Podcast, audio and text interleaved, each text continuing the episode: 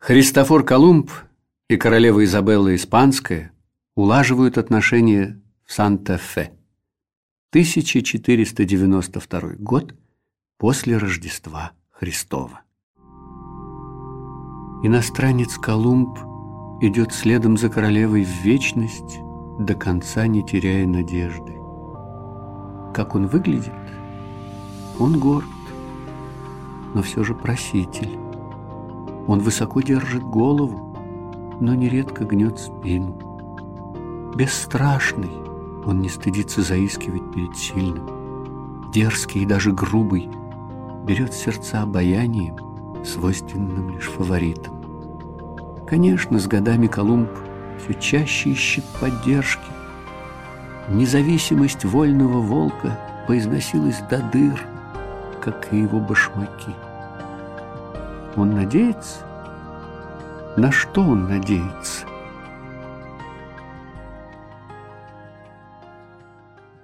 Первый ответ очевиден.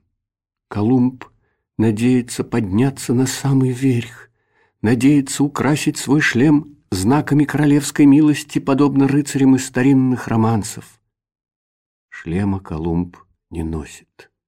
Надеется добыть денег, а также три прекрасные каравеллы Нинью, Пинту, Санта-Марию, надеется в 1492 отплыть в тумане морском голубом. Однако, прибыв ко двору, в первый раз увидав королеву, которая сама соизволила спросить, чего же ему более всего нужно, склонился в ответ к оливковой ручке — и, едва не утратив дар речи при виде огромного кольца знака власти, выдохнул одно единственное и очень опасное слово — овладеть. Ах, косноязычные иностранцы! Ах, дай Бог с ними терпение, овладеть! Скажите, пожалуйста.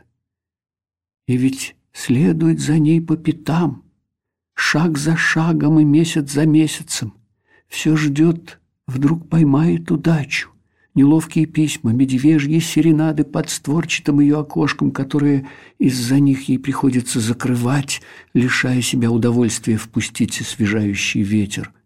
И у нее есть занятия и получше завоевывать мир, например, ну и тому подобное. Кем он себя возомнил? Иностранцев можно травить, как волков, можно забавляться, отпуская намеки, которых в силу недостаточного знания языка они все равно не поймут. Однако приходится помнить, что держать под рукой несколько иностранцев считается de rigueur, то есть необходимо. Своим присутствием они создают атмосферу эдакой космополитичности – а поскольку часто бедны, то готовы браться за любую грязную, но совершенно необходимую работу. Кроме же всего прочего, они предостерегают нас от гордыни, постоянно напоминая, принять это, правда, непросто, что существуют на свете места, где и мы окажемся иностранцами. Но так говорить с королевой... Иностранцы могут забыть, где их место, поскольку давно покинули дом. Попытаться через какое-то время вести себя с нами на равных. Разумеется, это риск, но он неизбежен. Конечно, наша строгость терпит ущерб от их поистине итальянской цветистости. Не замечайте, отведите глаза, отклоните слух. В сущности, они безобидны. Если вдруг кто и зайдет дальше, чем следует, то, как правило, непреднамеренно. Королева, будьте спокойны, знает, как ей себя вести. Колумб при дворе Изабеллы быстро приобретает репутацию придурка. Одевается он чересчур ярко и пьет чересчур много. Изабелла после удачной кампании торжествует победу. Одиннадцать дней подряд в Испании звучат псалмы и суровые проповеди. Колумб шастает вокруг собора, размахивает буртиком, устраивает безобразие. Только посмотрите на него, пьяный в стельку, всклокоченный, машет большой своей головой, в которой дурь и ничего, кроме дури. Дурак с горящими глазками мечтает о золотых кущах, которые якобы ждут его за гранью западного предела. Овладеть. Королева играет с Колумбом.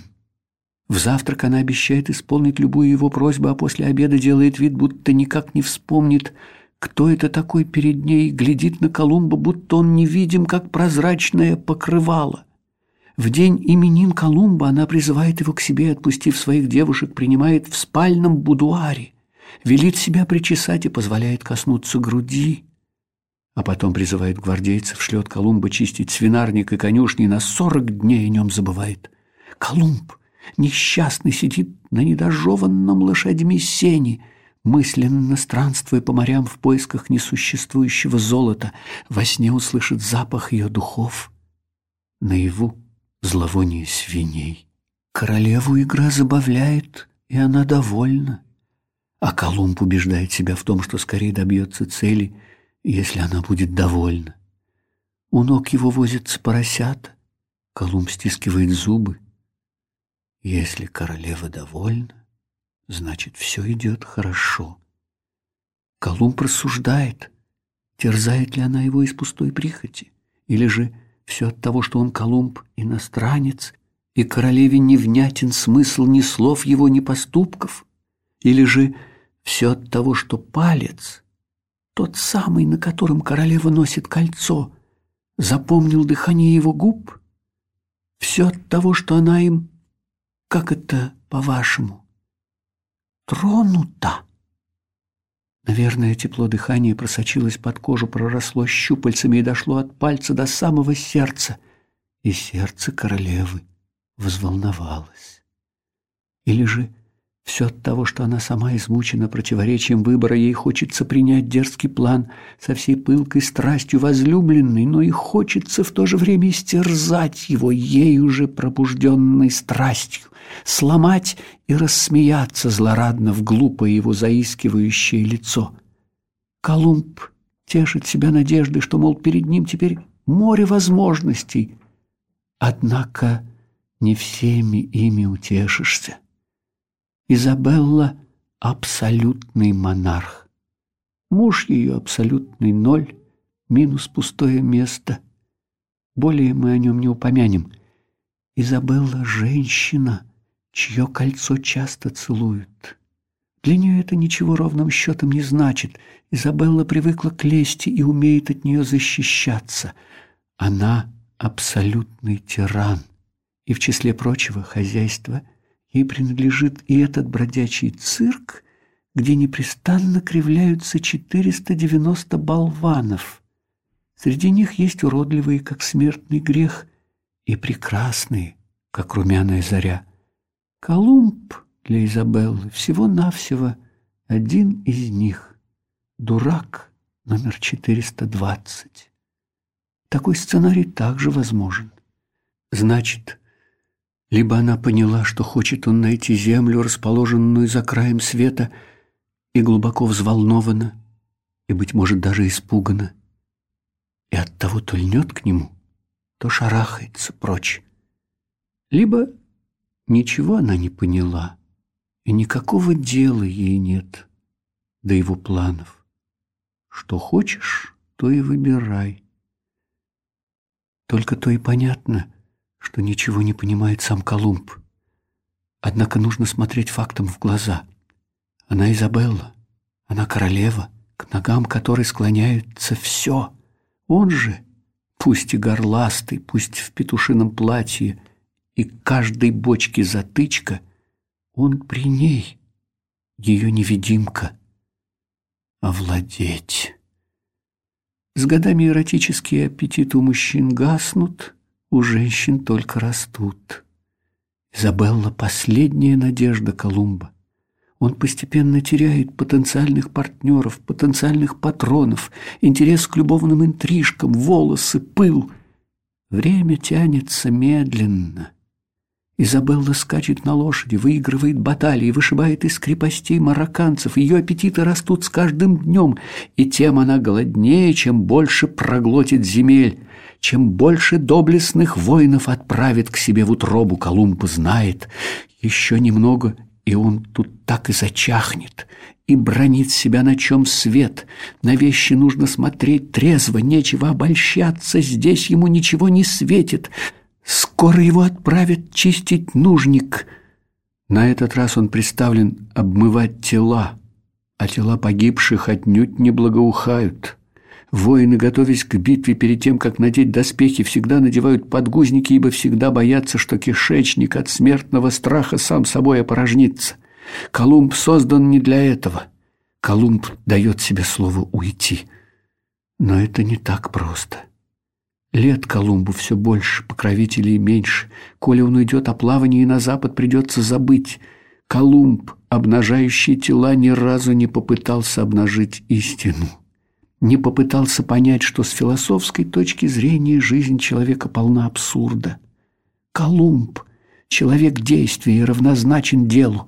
Отказавшись от плавания, он вынужден будет признать бессмысленность своей жизни – это станет его поражением. Никому не нужный, никем не видимый, он как пес, таскается за ней по пятам, ищет в глазах проблеск страсти. Денег и покровителей, говорит сам себе Колумб, ищут с той же страстностью, что и любви. Она всесильна. К ее ногам падают крепости. Она изгнала евреев — Марокканцы готовы к сдаче. Королева сейчас в Гранаде скачет впереди войска. Она всемогуща. Чего бы ей ни захотелось, она не знала отказа. Все сны у нее пророческие. В снах она получает сведения, на основе которых она и готовит планы непобедимых сражений, раскрывает тайные заговоры, предотвращает измену, шантажируя тем, что узнала во сне всех – и сторонников, дабы заручиться их дальнейшей поддержкой, и врагов, дабы на всякий случай заручиться поддержкой врагов. В снах она узнает погоду, находит линии переговоров, выбирает торговые предприятия, куда вкладывать деньги. Она ест, как лошадь, и никогда не толстеет. Лицо ее подобно цветущему полуострову, тонувшему в море волос сокровищница грудей ее неиссякаема, уши ее подобны нежным знакам вопроса, что свидетельствует о некоем душевном сомнении. Ноги ее... Ноги у нее средние. Она вся неудовлетворенность. Победы ее не утоляют, вершины страсти недостаточно высоки. Смотрите все — к воротам Альгамбры выезжает Буабдель несчастный, последний султан, последний твердыни последнего века арабской Испании. Смотрите, он выехал сдавать город, и вот сейчас, в это самое мгновение, он кладет ключи от крепости в протянутую ладонь королевы. Свершилось! Но едва тяжелая связка упадает к ней в руку, королева зевает. Колумб поставляет надежды, и в тот миг, когда Изабелла со скучающим видом въезжает в поверженную Альгамбру, Колумб оседлывает мула. А когда она входит во дворец львов, по которому бродит бесцельный долг, он мчится уже по дороге, нахлестывая своего скакуна и быстро скрывается в облаке пыли. Роль невидимки стала его проклятием. Колумб сдается. Он отказывается от нее, хоть и знает, что вместе с ней потеряет все. В бессильной ярости он едет прочь, подальше от Изабеллы, скачет день, скачет ночь, мул падает, и тогда Колумб взваливает на плечо дурацкие, пестрые, как у цыган, лоскутного шитья мешки, к тому же до неприличия заляпанные дорожной грязью, и двигает дальше пешком. Вокруг него простираются роскошные плодородные земли, завоеванные для нее ее воинами. Колумб ничего не видит, ни красот плодородной долины, ни мгновенного запустения оставленных крепостей, которые смотрят вниз на дорогу с острых скальных вершин. Призрак погибшего мира, незамеченный разъяренным Колумбом, плывет по течению вниз, по рекам, название которым Гвадалтут, Гвадалтам, соединяя свой голос с голосами мертвого прошлого, оставшегося только в отзвуках здешнего эха. В небе, высоко над головой, выделывают сложные арабески терпеливые конюки. Мимо Колумба проходят рядами длинные колонны евреев, но Колумбу нет дела до чужого горя. Кто-то пытается продать ему талецкой работы меч. Колумб подталкивает продавца прочь.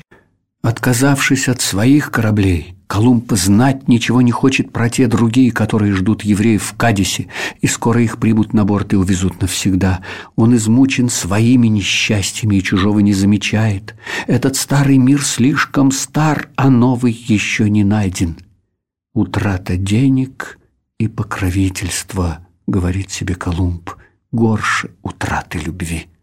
Он идет на пределе сил, за пределом сил, и где-то на этом своем пути, уже на грани безумия спотыкается, падает в пыль, и там, на грани, в первый и в последний раз в жизни ему приходит видение. Никогда он не видел подобных снов.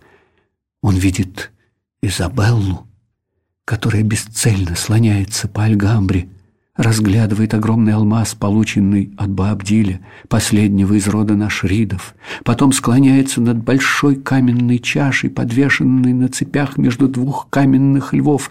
Чаша наполнена кровью, и на поверхности королеве, да-да, Колумб видит то, что видит во дворце королева — тоже открылось видение. В чаше видно, что ей принадлежит все на свете, и весь известный мир тоже принадлежит Изабелле, и все, кто не есть в этом мире, служат ей и угождают.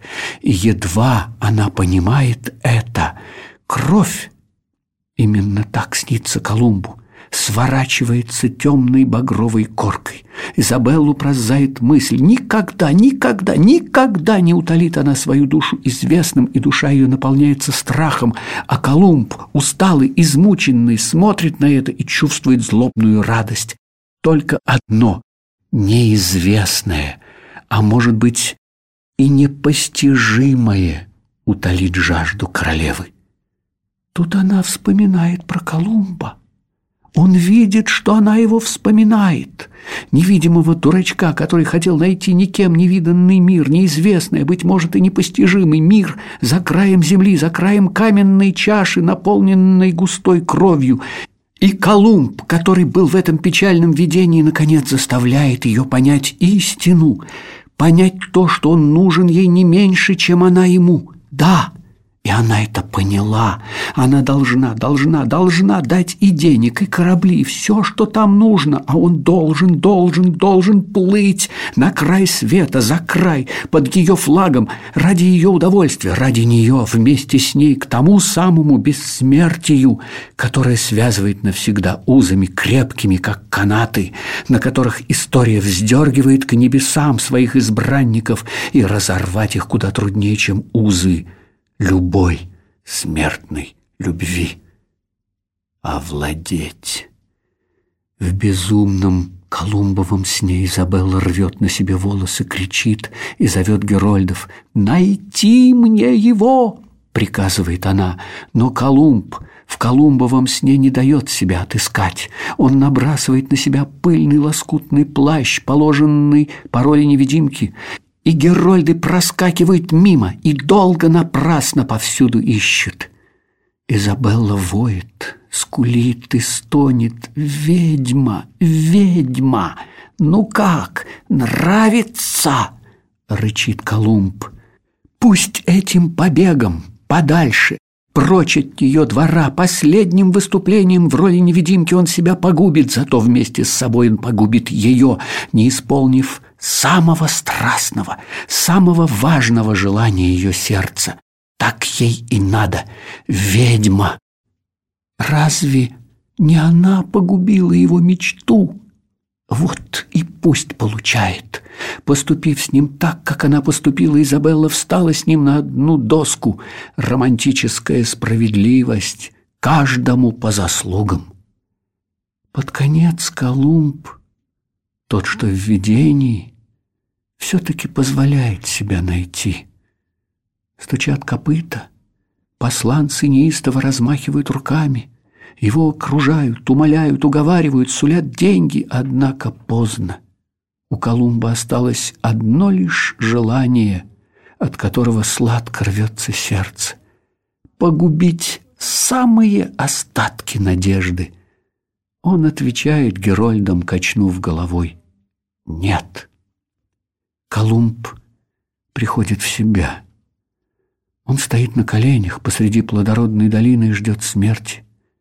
Вскоре он слышит стук приближающихся копыт и поднимает глаза, почти наверняка зная, что увидит ангела смерти, который скачет к нему, подобно монарху, выигравшему сражение, увидит черные крылья и скучающее лицо. Но его окружают герольды, предлагают еду, питье, коня, кричат «Отличная новость! Тебя призвала королева!» «Великолепная новость! Тебя отпускают в плаванье!» Королеве было видение, и она перепугалась. Все ее сны пророческие. Герольды спешиваются, сулят деньги, уговаривают, умоляют – она с воплем выскочила из дворца и стала звать тебя. Она велит тебе плыть за край каменной чаши, за край старого света, через море полное крови. Она ждет тебя в Санта-Фе. Ты должен к ней ехать немедленно. Он поднимается с колен, как обласканный любовник, как грум в день собственной свадьбы раскрывает рот сказать «нет», и горький отказ едва не срывается с губ. «Да», — говорит он Герольдам, — «да, хорошо, я еду».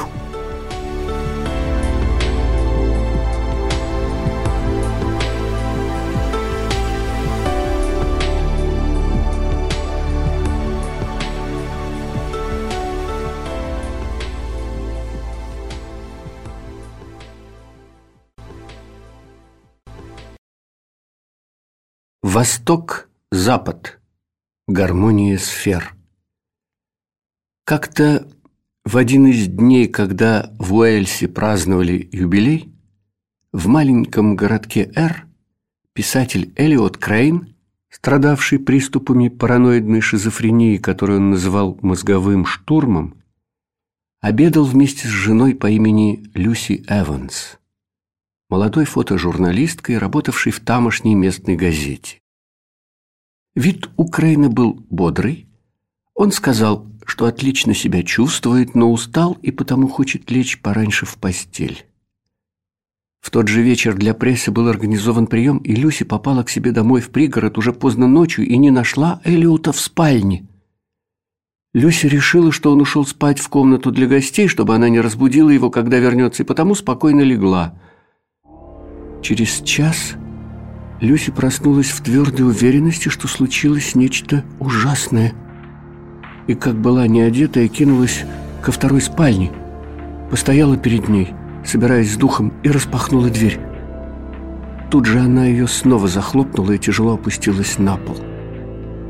Элиот к тому времени был болен больше двух лет, и потому в голове у него мелькнула только одна мысль.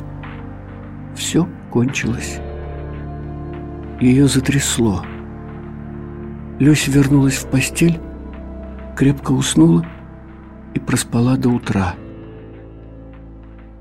Эллиот покончил с собой выстрелом в рот. Пистолет достался ему в наследство от отца, однажды употребившего это оружие таким же образом. В записке, которую Эллиот оставил, решив пойти на столь мрачный сюжетный повтор – содержались лишь подробные объяснения, как вычистить и как хранить пистолет. Детей у них не было. Самому Элиоту исполнилось тогда 32 года. Недели раньше мы втроем поднялись на один из сигнальных холмов посмотреть на потешные огни, распускавшиеся длинной гирляндой, будто бы из букетов – в темноте над позвоночным хребтом гряды. Нет, «Никакой это не добрый огонь», — сказал Элиот. «Хотя вы правы, оттенок в названии тот же. Когда-то, чтобы разжечь добрый огонь, брали кости мертвых животных, и не только животных, могли и человеческие. Пускали, так сказать, в дело детали нашей конструкции. Элиот был тощий, как ведьмина палка. Волосы у него были ярко-рыжие, а смех напоминал уханье совы. В том театре теней и света при огненных сполохах Вид у нас был у всех довольно безумный, и потому движение его острых подвижных бровей и впалые щеки, и глаза с сумасшедшим блеском казались почти нормальными.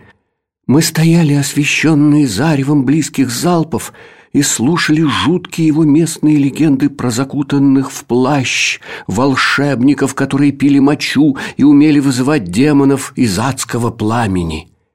Время от времени Элиот доставал из кармана брюк плоскую серебряную фляжку, и мы по очереди делали глоток бренди.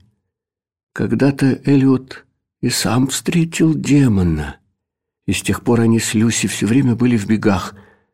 Кембридже, где они жили в Португал-Плейс, демон повадился было заглядывать к ним в гости, и они продали тот свой крошечный домик и купили этот в Уэльсе, унылый, пропахший овчинами, назвав его с юмором висельников «Отдых Кроули». Переезд не помог. Ахая и ужасаясь, мы слушали старые сказки и все время помнили, что демон этот давно узнал их новый адрес, прочел в водительских правах номер машины, нашел где-то номер телефона, который Крейн не стал вносить в справочник и может ему позвонить в любой момент. «Лучше бы ты приехал», — сказала по телефону Люси. «Сегодня он ехал под девяносто по встречной полосе, а на глазах была эта штучка, очки для сна. Его остановила полиция. Когда Люся уволилась из лондонской Санди и пошла в здешнюю захолустную газетенку, потому что муж у нее сошел с ума, и ей нужно было быть рядом с ним, она отказалась от многого. «Я опять в милости?» – спросил я. Крейн изобрел себе легенду о страшном заговоре злых сил, как земных, так и внеземных, где участвовали почти все его друзья и знакомые. Я у него был страшное существо, марсианин, который проник на британские острова в тот момент, когда мощные защитные силы по некой непонятной причине ослабли, чтобы творить зло вместе с прочими себе подобными – Марсиане все наделены способностью мимикрировать к новой среде, так что нам, конечно, было нетрудно прикинуться людьми и всех одурачить. И, конечно, с тех пор мы здесь расплодились, как фруктовые мушки в груди гнилых бананов. Больше года, пока я ходил в марсианах, мне запрещалось показываться украинов – о том, как идут дела, Люси докладывала по телефону. Лекарство помогло, лекарство не помогло. Он не желает принимать его регулярно, он выглядит лучше, потому что не пишет. Он выглядит хуже, потому что не писал и теперь в депрессии. Он вялый и апатичный, он страшный и буйный, его терзают отчаяние и чувство вины. Я был бессилен помочь ей. И не я один. С Крейном мы подружились в тот последний год, который я провел в Кембридже, когда у меня был бесконечный, мучительный, с разрывами и примирениями роман с одной аспиранткой по имени Лаура. Лаура писала диссертацию о Джеймсе Джойсе и французском новом романе, и я, чтобы доставить ей удовольствие, дважды пропахал поминки по Финнигану и прочел почти всю Саррот, почти всего Бютора и Роб Грие – Однажды ночью, в приступе романтического восторга, я вылез из окна ее квартиры на Честертон-Роуд и простоял, отказываясь вернуться в комнату и балансируя на подоконнике до тех пор, пока она не согласилась выйти за меня замуж. Утром Лаура позвонила матери и все рассказала. После долгого молчания мать произнесла «Наверное, он очень мил, дорогая. Однако разве нельзя найти...» э, себе подобного. Вопрос оскорбил Лауру. «Что ты хочешь этим сказать? Себе подобного?» – закричала она в трубку специалиста по Джойсу, или человека ростом в пять футов и три дюйма, или женщину.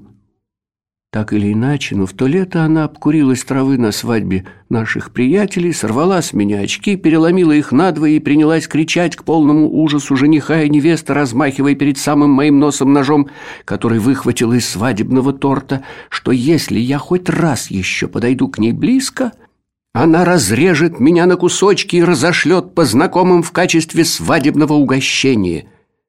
Я близоруко щурился, спасая лицо от Лауры, и едва не упал, столкнувшись с другой женщиной, сероглазой, спокойной студенткой медицинского факультета по имени Мала, которая по-простому, по-свойски, глядя мне в глаза, предложила подбросить меня домой, поскольку ваше зрение в настоящее время не позволяет вам сделать это самостоятельно.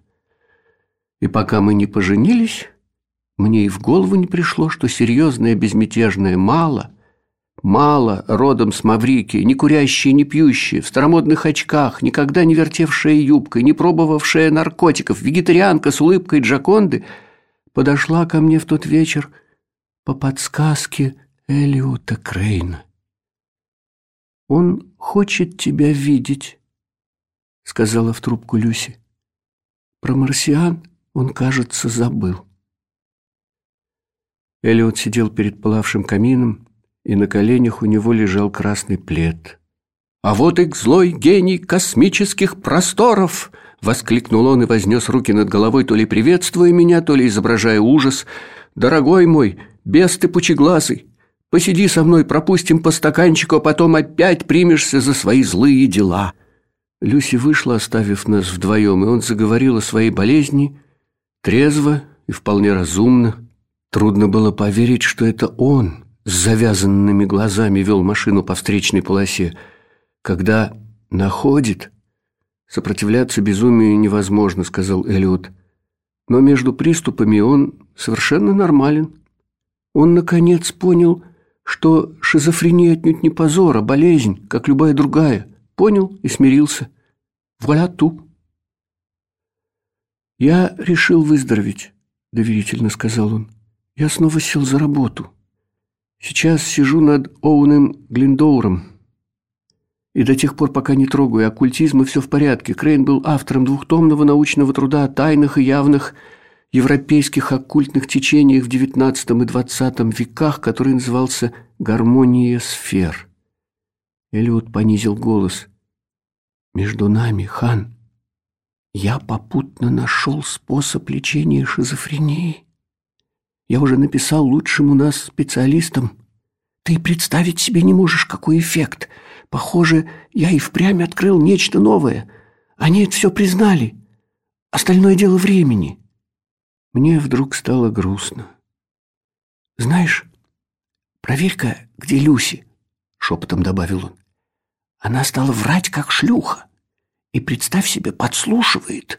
У нее эти новые штучки — в холодильнике и то микрофон. В масленке.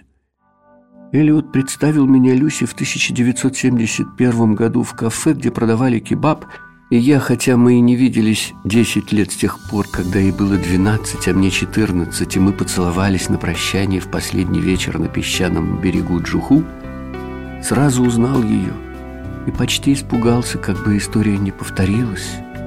Золотоволосая мисс Люси Эванс – дочь владельца одной известной бомбейской компании была особой в высшей степени самостоятельной. Она ни словом не обмолвилась о том поцелуе, и я решил, что она, наверное, о нем забыла и тоже ничего не сказал. Но вскоре Люси принялась вслух вспоминать о верблюжьих бегах на берегу Джуху и о свежем с пальмы кокосовом молочке. Ничего она не забыла. Люси была обладательницей небольшого баркаса, которым очень гордилась, древнего суденышка, когда-то служившего на флоте, но давно отработавшего свой срок. У него была острая, как нос, корма, была самодельная рубка-каюта и еще был невероятно дряхлый движок Торнкрофт с ручным приводом, слушавшийся только Люси. Когда-то Баркас ходил до Дюнкерка, в память о бомбейском детстве Люси назвала его бугенвилье, что означало «цветущий кустарник». Вместе с Люси и Элиотом мы плавали на бугенвилье несколько раз. В первый раз с Малой, потом без нее, Мала тогда уже доктор Мала, то есть доктор и по совместительству миссис Хан, не более не менее Мона Лиза медицинского центра на Хэрроу-Роуд пришла в ужас от богемного образа жизни на борту судна, где все обходились без ванны, писали за борт, а ночью, чтобы согреться, укладывались все вместе, состегнув четыре спальных мешка в один. «В моей системе приоритетов, — сказала Мала, — комфорт и гигиена находятся в категории А. Не буди спальный мешок, пока он спит тихо. Я остаюсь дома при своих Данлоу-Пиллоу и ватер-клозете. Однажды мы дошли на этом баркасе до Трента.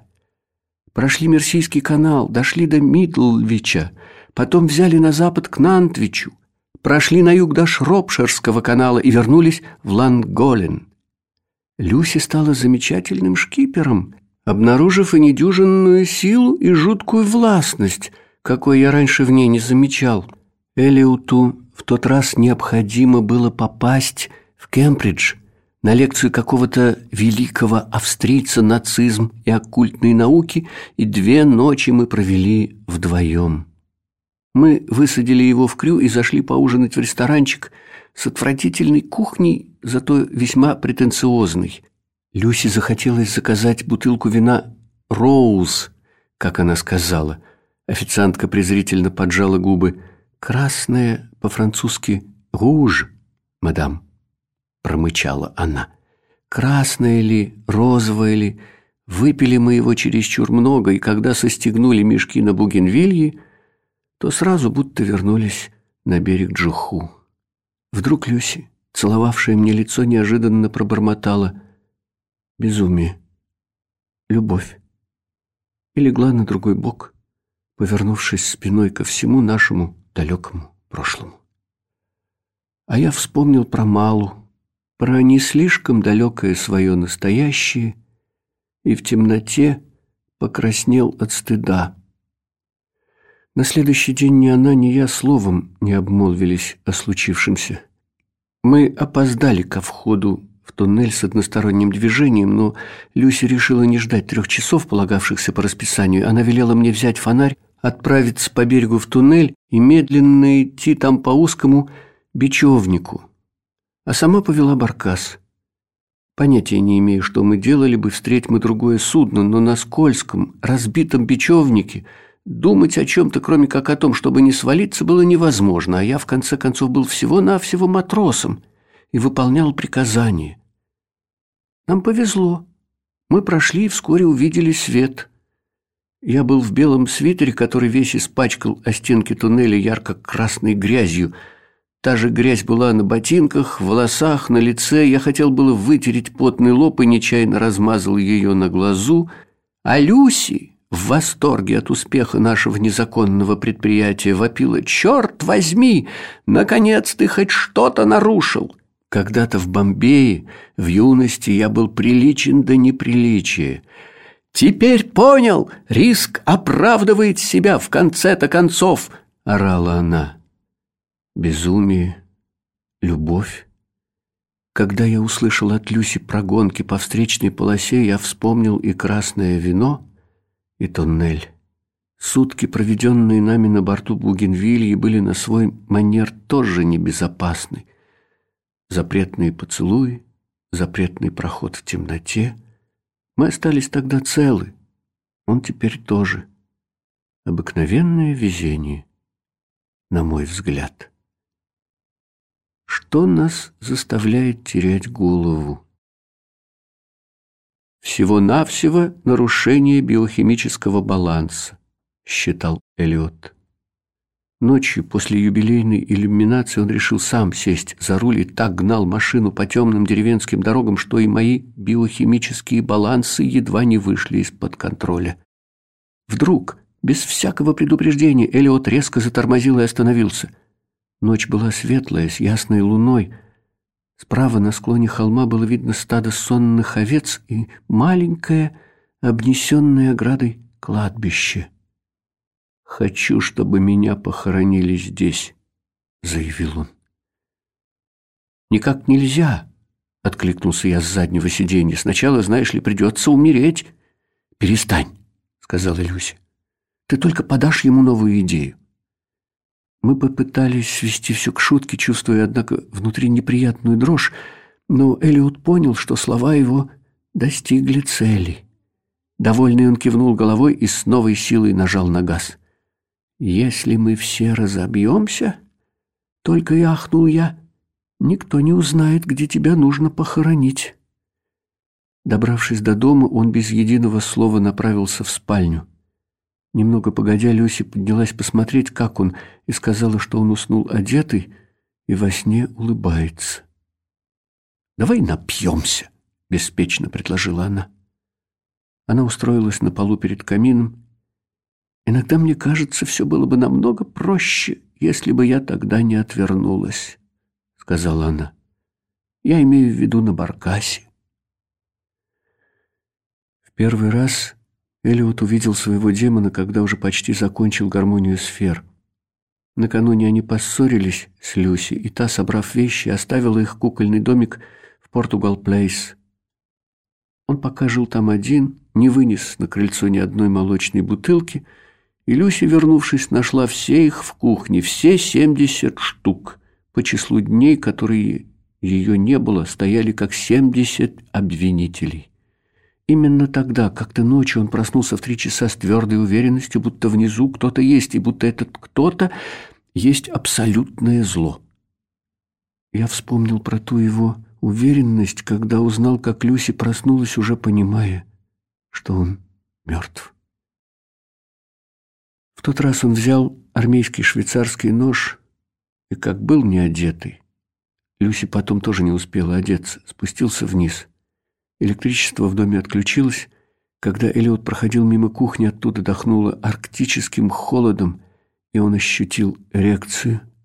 Свет замигал, лампочки будто сошли с ума, и тогда он перекрестился и крикнул «Апаге абе, сатанас! Изыди, сатана!» В тот же миг все пришло в норму, рассказывал он мне потом, а под полом послышались шаги, будто шаги Хромова. «Но ведь ты ничего не видел», — сказал я, немного разочарованный, ни рогов, ни копыт.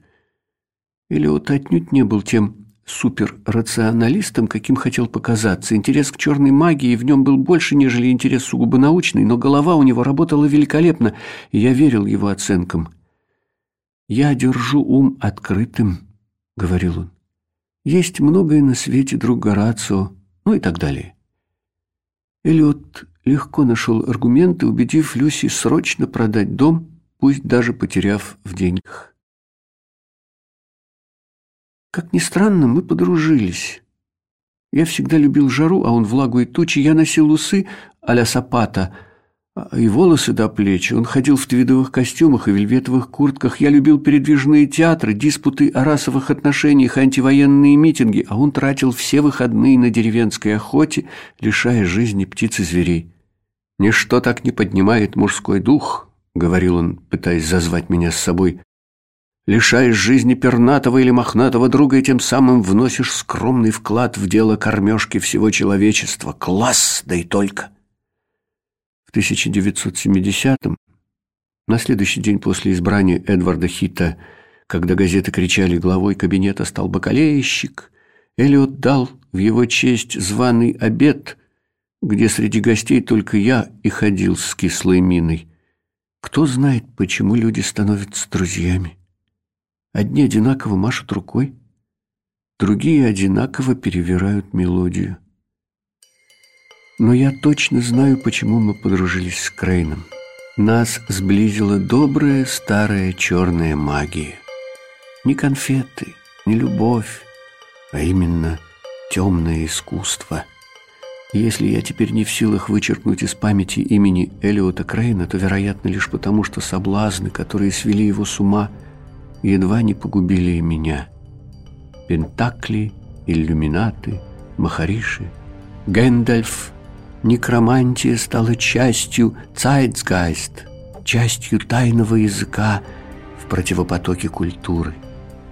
От Элиота я впервые узнал о секретах Великой пирамиды, о загадках золотого сечения и о лабиринтах спирали. Это он рассказал мне про месмеровское учение о животном магнетизме. Между небесными, земными и животными телами существует взаимная связь. Осуществляется эта связь посредством разлитой в универсуме невероятно легкой жидкости. Она подчинена неким законам механики, нам до сих пор неизвестным.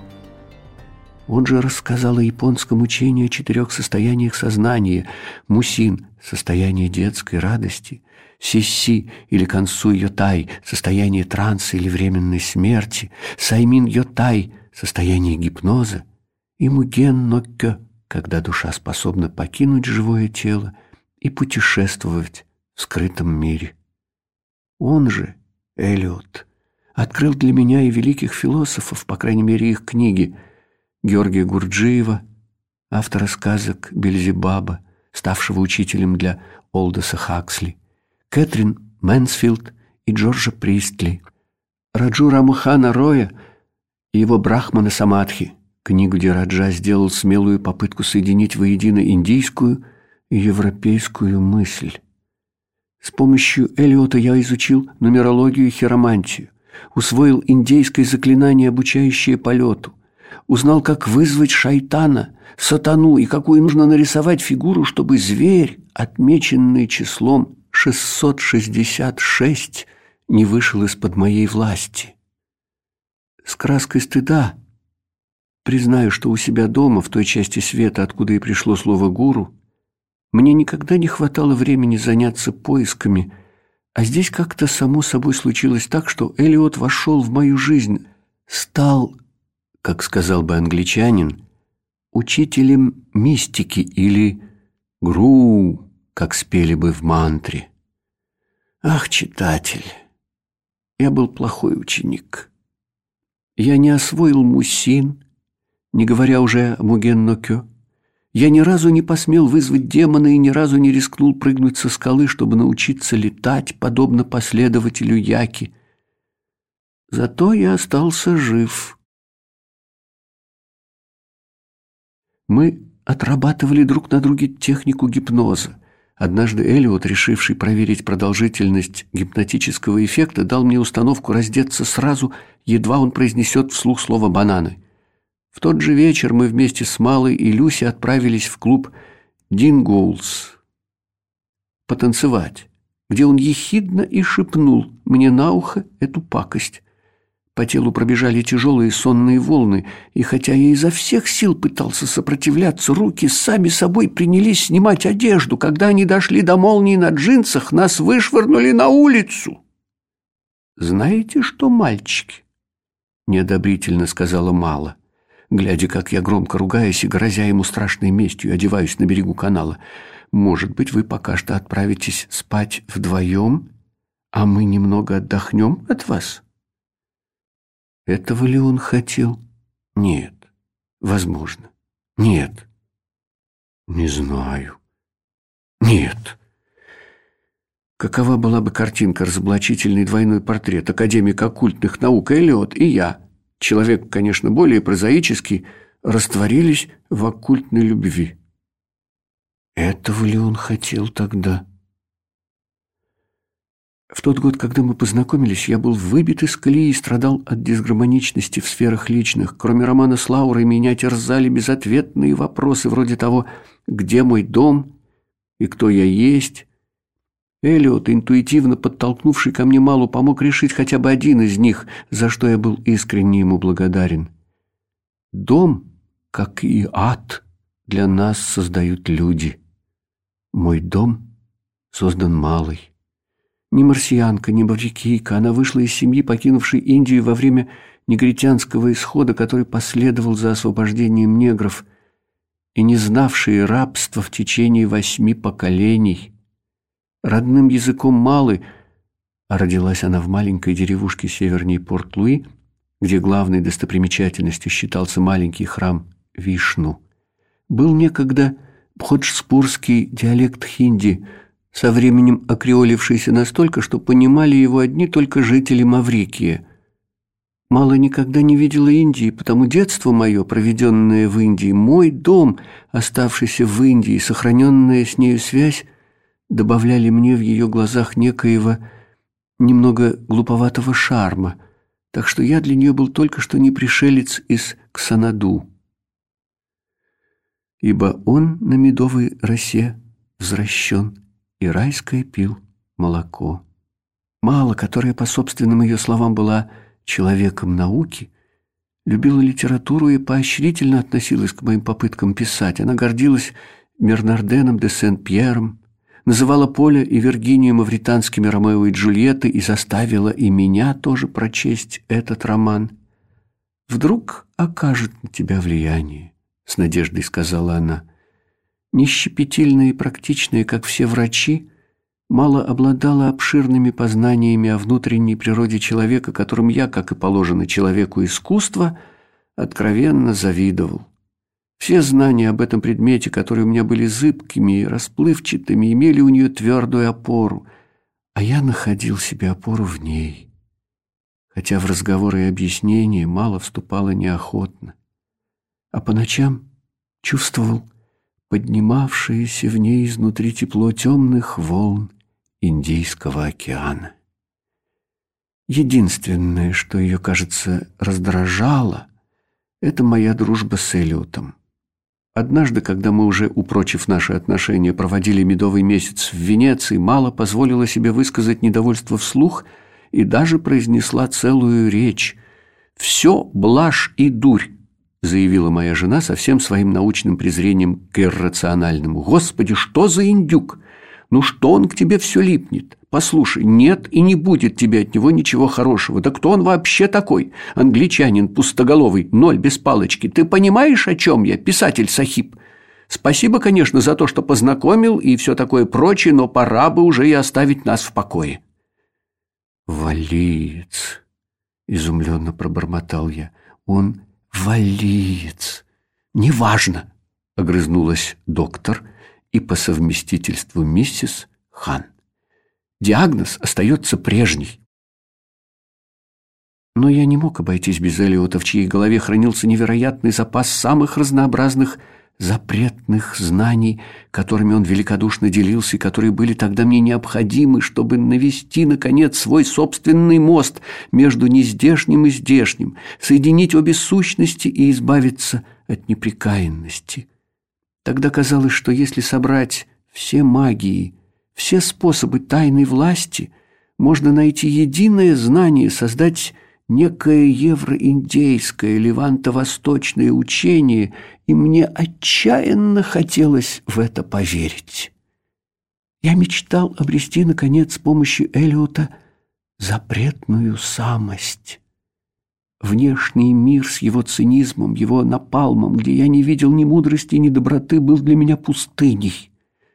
Вот я и решил научиться и тому, и другому в тех скрытых от поверхностного взгляда сферах, где суфисты расхаживают рука об руку вместе с великими адептами и сияют великие истины. Иными словами, то есть словами Элиота, я решил обрести гармонию. Мало, как выяснилось, была права. Бедолага Элиот оказался не в состоянии помочь даже себе, не то что другим. Демоны в конце концов одолели его, вместе со всеми его Гурджиевыми, Успенскими, Кроули, Блаватскими, с его Дансейни, Ландкрафтами, философы-мистики XIX-XX веков. Хм, демоны согнали овец с его валийских холмов и затмили разум. Гармония? Невозможно себе представить какофонию, какую слушал Элиот. Пение ангелов с Веденборга смешалось с гимнами, мантрами, обертональными тибетскими песнопениями. Чей рассудок выдержит вавилонский галдеж, где мешаются споры теософов с конфунцианцами, богословов с розенкрейцерами – где звенят восторженные призывы к Матрее и гремят проклятия колдунов, опившихся крови. Звучат трубный глаз апокалипсиса и голос Гитлера, поднявшего на знамя древние символы, назвавшего его в злобе своей или в невежестве свастикой. Даже голос моего собственного, моего любимого Раджи Рамахана Роя стал там лишь одним из голосов призраков, преследовавших в отдухе Кроули больного безумного человека. Бам! Наконец наступила тишина. Реквескат ин паце. Покойся с миром. За те несколько часов, пока я снова добрался до Уэльса, брат Люси Билл успел не только вызвать полицию вместе с похоронной службой, но героически потрудиться в гостевой спальне, отскребая и отмывая со стен кровь и мозги. Люси в легком летнем халате сидела в кухне, потягивая джин с видом спокойным до содрогания. «Ты не просмотришь его бумаги и книги?» Попросила она меня, и голос у нее при этом был тихий и нежный. «Одной мне не справиться. Он много занимался Глендоуром. Может быть, это кому-нибудь понадобится». Почти неделю я исполнял печальную обязанность, разбираясь в неопубликованных записях и набросках, оставленных умершим другом. Мне казалось, будто в моей жизни перевернулась страница и открылась другая. Эллиот оставил писательство как раз в тот момент, когда я сам решил им заняться. Честно говоря, порывшись в его бумагах, я понял, что он бросил писать примерно за год до своей смерти – Ничего я не нашел о Глендоуре. Ничего вообще я там не нашел. Один сплошной бред. Билл Эванс принес и поставил передо мной три картонные коробки из-под чайных упаковок, куда были сложены бумаги Эллиота, исписанные от руки или отпечатанные на машинке. Сотни страниц безумной галиматии, обрывки мыслей, разрозненных, лишенных единства, обрушились на меня, как оперетка без дирижера, полная непристойности и протестов против универсума. Я просмотрел десятки его блокнотов, читая бесконечные рассуждения о том, что люди, чье предназначение высоко и слава огромна, в конце концов обретают возможность менять свое будущее. Или наоборот о горестной судьбе помраченных гениев, вынужденных гибнуть в страданиях по причине болезни или козней завистников, которые, однако, неизбежно получают признание после смерти, и тогда мир терзается запоздалым раскаянием. Печально это было чтение. Еще тяжелее оказалось читать о нас, о его друзьях. Заметки в его дневнике были либо исполнены злобой, либо представляли собой порнографические описания. Много раз он с гневом бронил меня и со страстью рисовал себе постельные сцены, в которых участвовала моя жена мало, даже проставляя при этом, разумеется, только чтобы подогреть себя, даты, где некоторые чуть ли не совпадали с днем нашей свадьбы. Ну и, конечно, не раз. О Люсе он писал с похотливой неприязнью. Напрасно я рылся в коробках, надеясь найти хоть слово любви или дружбы. Невозможно было поверить, что столь открытый, столь страстный человек не сумел оставить после себя ни единого доброго слова о жизни. Тем не менее, это оказалось именно так. Я не стал показывать бумаги Люси, она все поняла по моему лицу. Это был уже не он, машинально утешила она меня. Это была его болезнь. Знаю я, что это за болезнь, подумал я про себя и дал себе слово выздороветь. С этой минуты моя связь с миром таинств оборвалась. Хватило одной недели покопаться в грязи и мерзости, скопившейся в чайных коробках, чтобы месмерова жидкость испарилась из меня навсегда. Элиота похоронили там, где он хотел. Обстоятельства смерти, конечно, создали некоторые сложности, но в конце концов местное духовенство, не выдержав гнева Люси, решило закрыть глаза на детали и дало согласие передать покойного освященной церковной земле. На похороны прибыл один из членов парламента, член консервативной партии, который когда-то учился спокойным в одном классе. «Бедный Эл», — громко сказал член парламента. «В школе все говорили, а кем, интересно, станет Эл Крейн?» А я говорил, может быть, даже кем-нибудь чуть ли не великим, если, конечно, не застрелится раньше. Сейчас этот джентльмен состоит членом кабинета и, следовательно, находится под защитой особого подразделения. Думаю, он не догадывается, до какой степени ему нужна была защита в то ясное солнечное утро в Уэльсе. Так или иначе, других слов над гробом никто все равно не произнес. На прощание Люси протянула мне руку. Больше мы с ней не виделись. Я слышала, она быстро вышла замуж за какого-то совершенно неинтересного человека и уехала с ним в Америку на Запад. А в тот день, вернувшись домой, я понял, что мне необходимо выговориться. Мало села рядом и стала слушать меня с участием. Невольно я проговорился о коробках.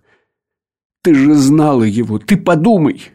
До какой же степени он был болен, до чего же псих, если так расписывал свои фантазии о ваших якобы постельных играх, да еще и даты к ним ставил. Например, вот, когда мы только-только вернулись из Венеции, например, когда мы с Люси остались вдвоем на Баркасе, а он уехал на лекцию в Кембридж.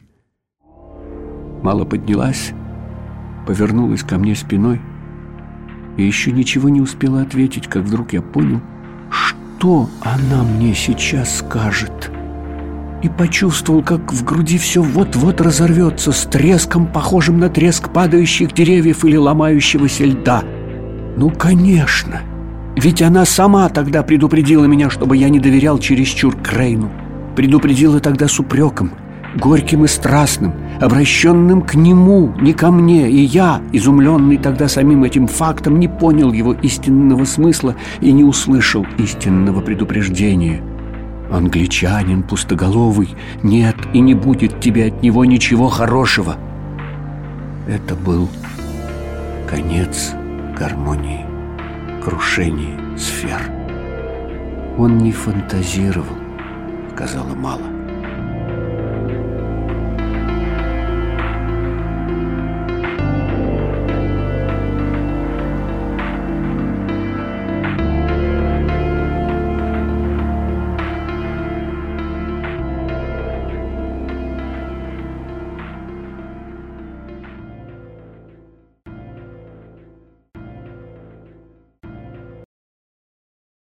Чеков и Зулу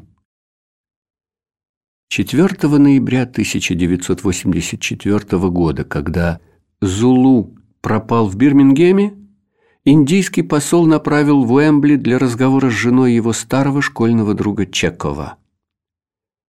«Адабарс, приветствую вас, миссис Зулу. Не позволите ли войти?» «Конечно, конечно, заместитель Сахиб», чему такие формальности? Прошу прощения за беспокойство, миссис Зулу. Все-таки воскресенье, но мне очень нужно узнать, не звонил ли вам сегодня Зулу Тау. Мне? С какой бы стати из деловой поездки? Зачем звонить домой, когда там ему, наверное, весело? О, прошу прощения, я опять по больному месту. Всякий раз что-нибудь доляпну. Войдите хоть на минутку, разделите со мной чашку чая. Черт возьми, вы недурно устроились, миссис Зулу, ну и ну. Обои какие, все со вкусом. Высший класс, должен вам сказать. Хрусталя-то сколько. Этот нахал Зулу что-то слишком хорошо зарабатывает, не то что ваш покорный слуга. Вот ведь ушлый собака. «Ну как это возможно? На что вы намекаете? Зарплата у вас, господин заместитель посла, должна быть намного больше, чем у начальника безопасности». «Я ни на что не намекаю, Джи.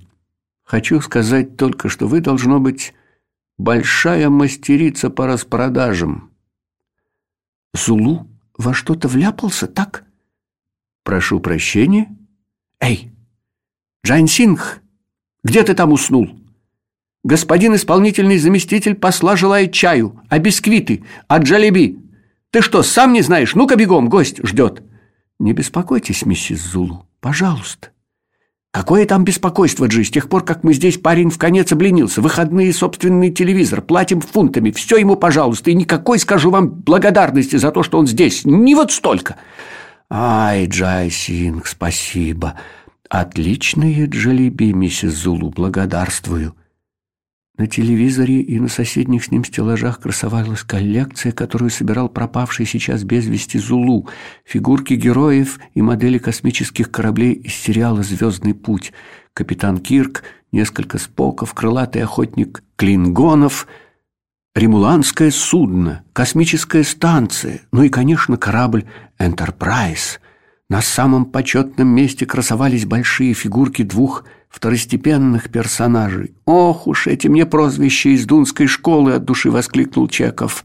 Как заезженная пластинка «Дампих», «Стампик», «Грампи», «Хампи» прозвища прилипают и становятся именами. Вот и нас теперь все называют, как этих бесстрашных космонавтов. Терпеть не могу. С того дня, как мы здесь приземлились, я миссис Зулу, будто какая-то чернокожая. Гордитесь, уважаемые, мы с вашим мужем старые друзья по оружию со школьной скамьи. Неужели он поленился поставить вас в известность? Бесстрашные диплонавты. Наша задача исследовать новые миры и цивилизации. Взгляните на телевизор, на эти фигурки. Они наши альтер-эго. Этот русский, похожий на азиата, этот китаец – не вожди, как вы понимаете, а безукоризненные профессиональные слуги народа. Курс проложен, высокие частоты открыты, фактор искривления три. Что бы смог делать с кораблем отважный капитан без нас, без обученного экипажа, так же, как и со старым добрым кораблем под названием «Индостан». Мы такие же, знаете ли, слуги вроде вашего бездельника Джайсинха. Очень важно, чтобы в трудный момент, как, например, теперь в дни печального перелома, когда корабль может сесть на мель, что бы ни произошло, чай и джалеби всегда были на столе. Мы не зовем к будущему, мы его делаем сами. Без нас никто ни курса не проложит, ни частот не откроет, и фактор искривления тоже не обнаружит. Значит, все-таки у Зулу неприятности? Надо же, именно сейчас, когда у всех беда. На стене над телевизором в рамке, украшенная цветочной гирляндой, висела фотография Индиры Ганди. Индиры Ганди не стало в среду. С тех пор каждый день по телевизору по несколько часов кряду показывали кадры кремации, цветы, лепестки, разрывающие души языки пламени во весь экран. Даже не верится. Ах, Индира Аджи, нет слов. Она была нам как мать, увы, увы, погибла во цвете лет. А по радио по телевизору такое, такое в Дели творится, сколько убитых заместитель Сахиб, сколько честных сикхов погибли, будто это они виноваты в том, что сделали один-два негодяя. Сикхи всегда считались лояльными по отношению к нации, отозвался Чеков. Костяк армии. Я уж не говорю о делийском такси, даже, пожалуй, суперлояльными, преданными национальной идее. Однако приходится признать, теперь подобная оценка стала вызывать сомнения, и уже появились люди, готовые во всеуслышание объявить, будто гребень, браслет, кинжал, сетера и так далее – суть признаки скрытого врага. А нас не осмелились бы сказать такое. Какая несправедливость! Конечно, конечно. Но возьмем, к примеру, Зулу – Щекотливость сегодняшней ситуации заключается в том, что, насколько нам известно, ваш муж не находится в официальной поездке. Он исчез, уважаемая, в розыске с момента убийства. Третий день как без вести. Господи! В штабе уже начинают подумывать, что он связан с убийством. У кого еще была такая возможность в течение длительного времени поддерживать связи с английской общиной – Господи! Я, естественно, изо всех сил пытаюсь противостоять складывающемуся мнению, но черт побери, где он? Мы не боимся холистанских фанатиков, тем не менее они опасны. И если Зулу с его знаниями, с его подготовкой... Насколько вам известно, они грозят новым террором. Насколько вам должно быть известно. Кое-кто может даже решить, будто вам известно слишком многое. О, Господи! «Вполне возможно», — сказал Чеков, жуя джалеби. «Зулу и впрямь, лишившись всякого стыда, отправился туда, куда до сих пор не хаживала нога индийского диплонавта». Жена всхлипнула. «Даже это дурацкое имя вы все время говорите неправильно. С-с... Сулу. Сколько я серий пересмотрела, я всех помню, а вы как думали? Кирк, Спок, Маккой, Скотт, Ухура, Чеков, Сулу?» «Зулу больше подходит для человека, которого невозможно приручить», — произнес Чеков, доедая джалеби. для дикаря, который сегодня под подозрением, для предполагаемого предателя. Спасибо за превосходный чай. В августе того года Зулу, великан с застенчивой улыбкой, приехал в аэропорт встретить Чекова, который только что прилетел из Дели. 33-летний Чеков, маленький, хрупкий, щеголеватый, был одет в серые фланелевые брюки, рубашку с жестким воротничком и темно-синий двубортный пиджак с золотыми пуговицами. Широкие густые брови и воинственно выдвинутая вперед нижняя челюсть производили поначалу на собеседников пугающее впечатление, и потому неожиданно вежливая, изысканная речь и особенно мягкий голос сразу всех обезоруживали – Чеков, видимо, родился на свет для высокого полета и потому уже успел оставить один неплохой пост в посольстве в небольшом государстве. Временная должность исполнительного заместителя посла по особым поручениям, иными словами, человека номер два в Лондоне стала следующей его ступенькой. «Привет, Зул. Сколько лет, друг, сколько лет!» сказал Чеков, похлопав ладонью по широкой груди старого приятеля. «Ишь», — добавил он, — «я гляжу, ты оброс». Когда-то лет в восемнадцать Зулу, придерживавшийся тогда новых веяний, ходил, хоть и с усами, но бороду брил, и, не желая носить под тюрбаном длинные волосы, стриг их у парикмахера. Теперь же вид его соответствовал вполне традиционным представлениям о сикхах. «Здравствуйте, Джи!» — осторожно приветствовал Чекова Зулу. «Значит, переходим на старые обращения?» «Конечно, а как же?» — сказал Чеков, вручая Зулу свои сумки и багажные карточки. «Дух Энтерпрайза — это прекрасно!» Человек на людях в высшей степени светской, Чеков среди своих позволял себе проявлять бурный нрав, так что пар валил от рубашки. Вскоре после приезда, заступив на новую должность, он как-то в обеденный перерыв сидел вместе с Зулу на скамейке в садике неподалеку от темпла и вдруг мотнул головой в сторону прохожих. «Воры!»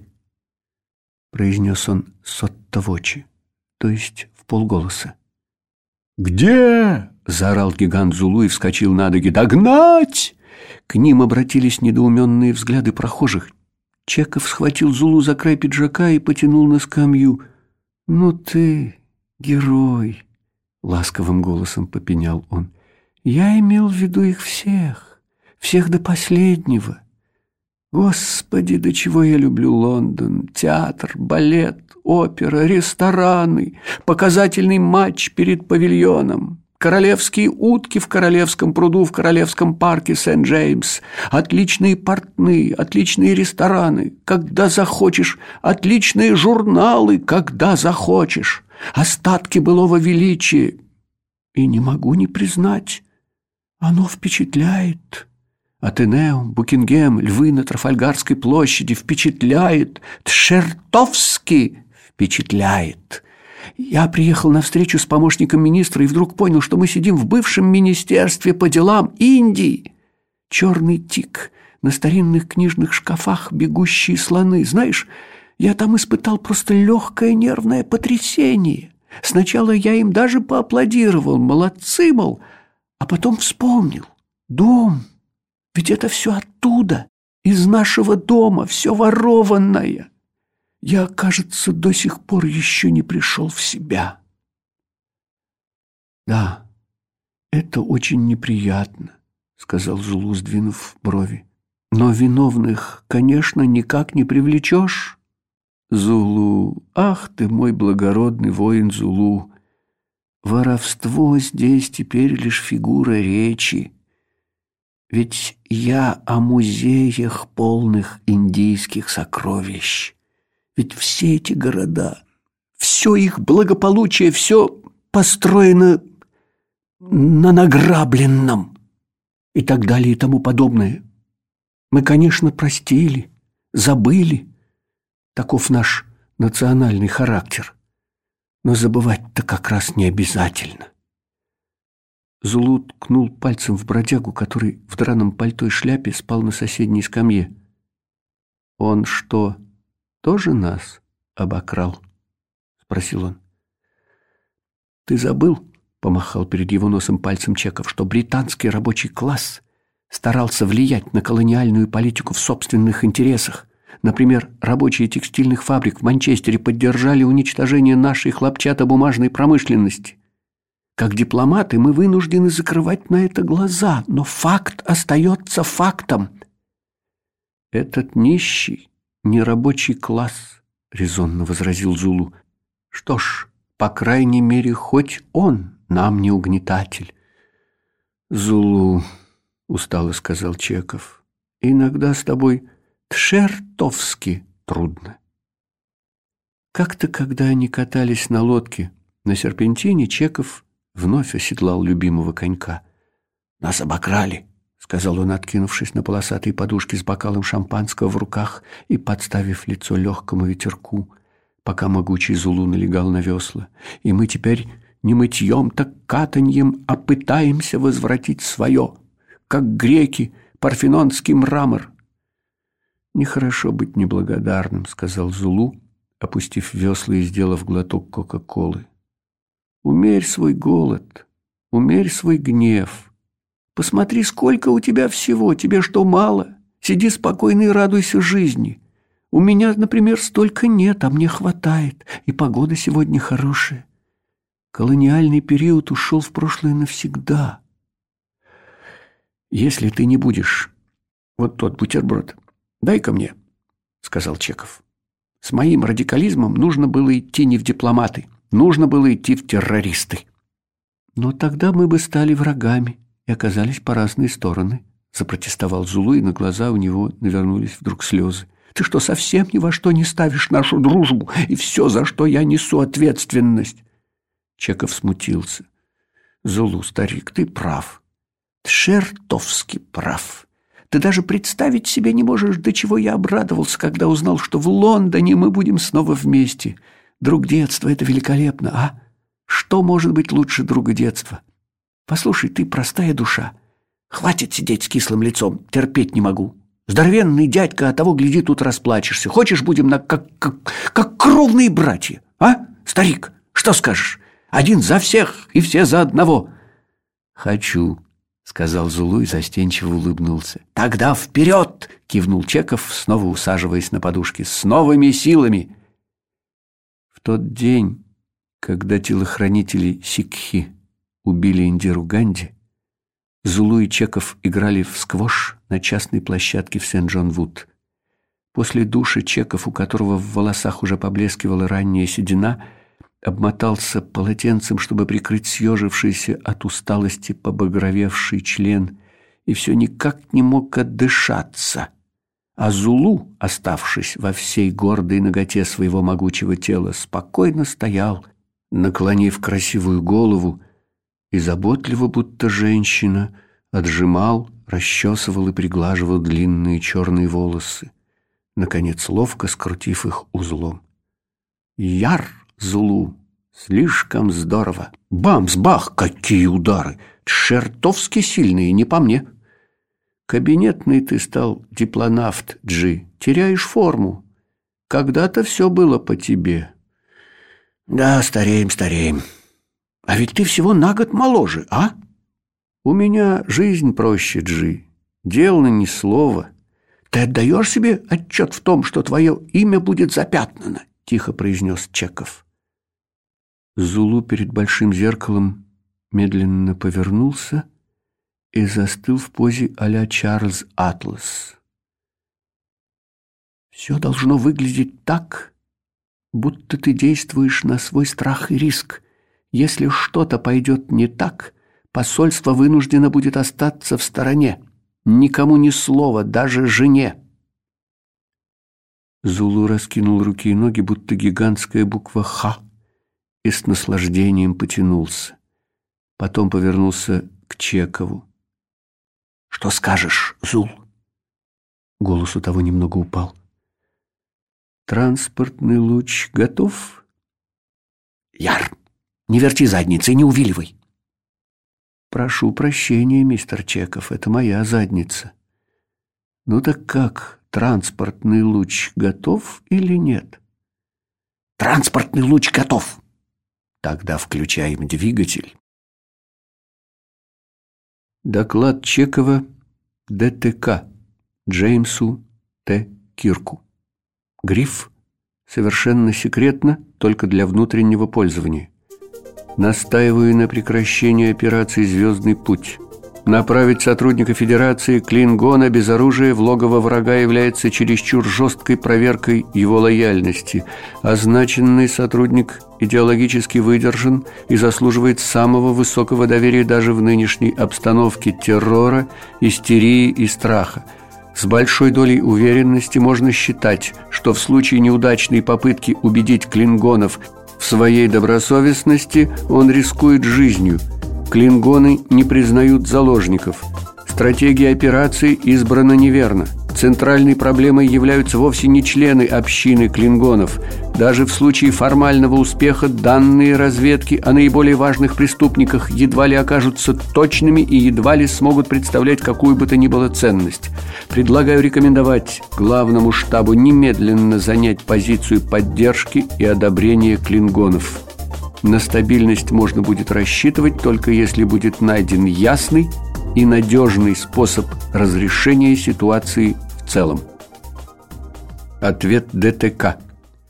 Ввиду вашей близкой дружбы с означенным сотрудником будем считать извинительной горячность, с какой вы защищаете интересы клингонов. Оценка национальной стратегии, а также определение истинных целей разработанных операций выходит за рамки ваших полномочий – Ваша задача заключается в непосредственном и своевременном обеспечении проведения и завершения операции, в память о долгой дружбе с вашим выдающимся отцом, а также в качестве личного одолжения я уничтожил ваш последний доклад и предлагаю вам сделать то же самое с копией. Также уничтожьте и это. Чеков попросил Зулу отвезти его в Стратфорд, где давали кориолана. Сколько у тебя уже карапузов? Трое? Четверо, сказал Зулу. Мальчики. Господи Боже! Должно быть, твоя жена славная женщина. Она мое счастье. Неожиданно с чувством сказал Зулу. Полный дом, полная чаша, полное согласие, полная любовь. Надо же, сказал Чеков. Впрочем, ты у нас всегда был теплокровный, а я наоборот.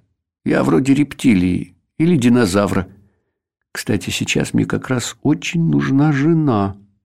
Может, у тебя есть подходящая кандидатура? В какой-то момент холостяцкая жизнь начинает мешать карьере.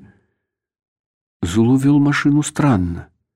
Увидев съезд с автострады, он свернул на полосу торможения и вдруг выжил там миль под сто, а потом перебрался на полосу разгона и сбросил скорость. Чеков заметил, что он то и дело меняет ряды и едет то быстро, то медленно.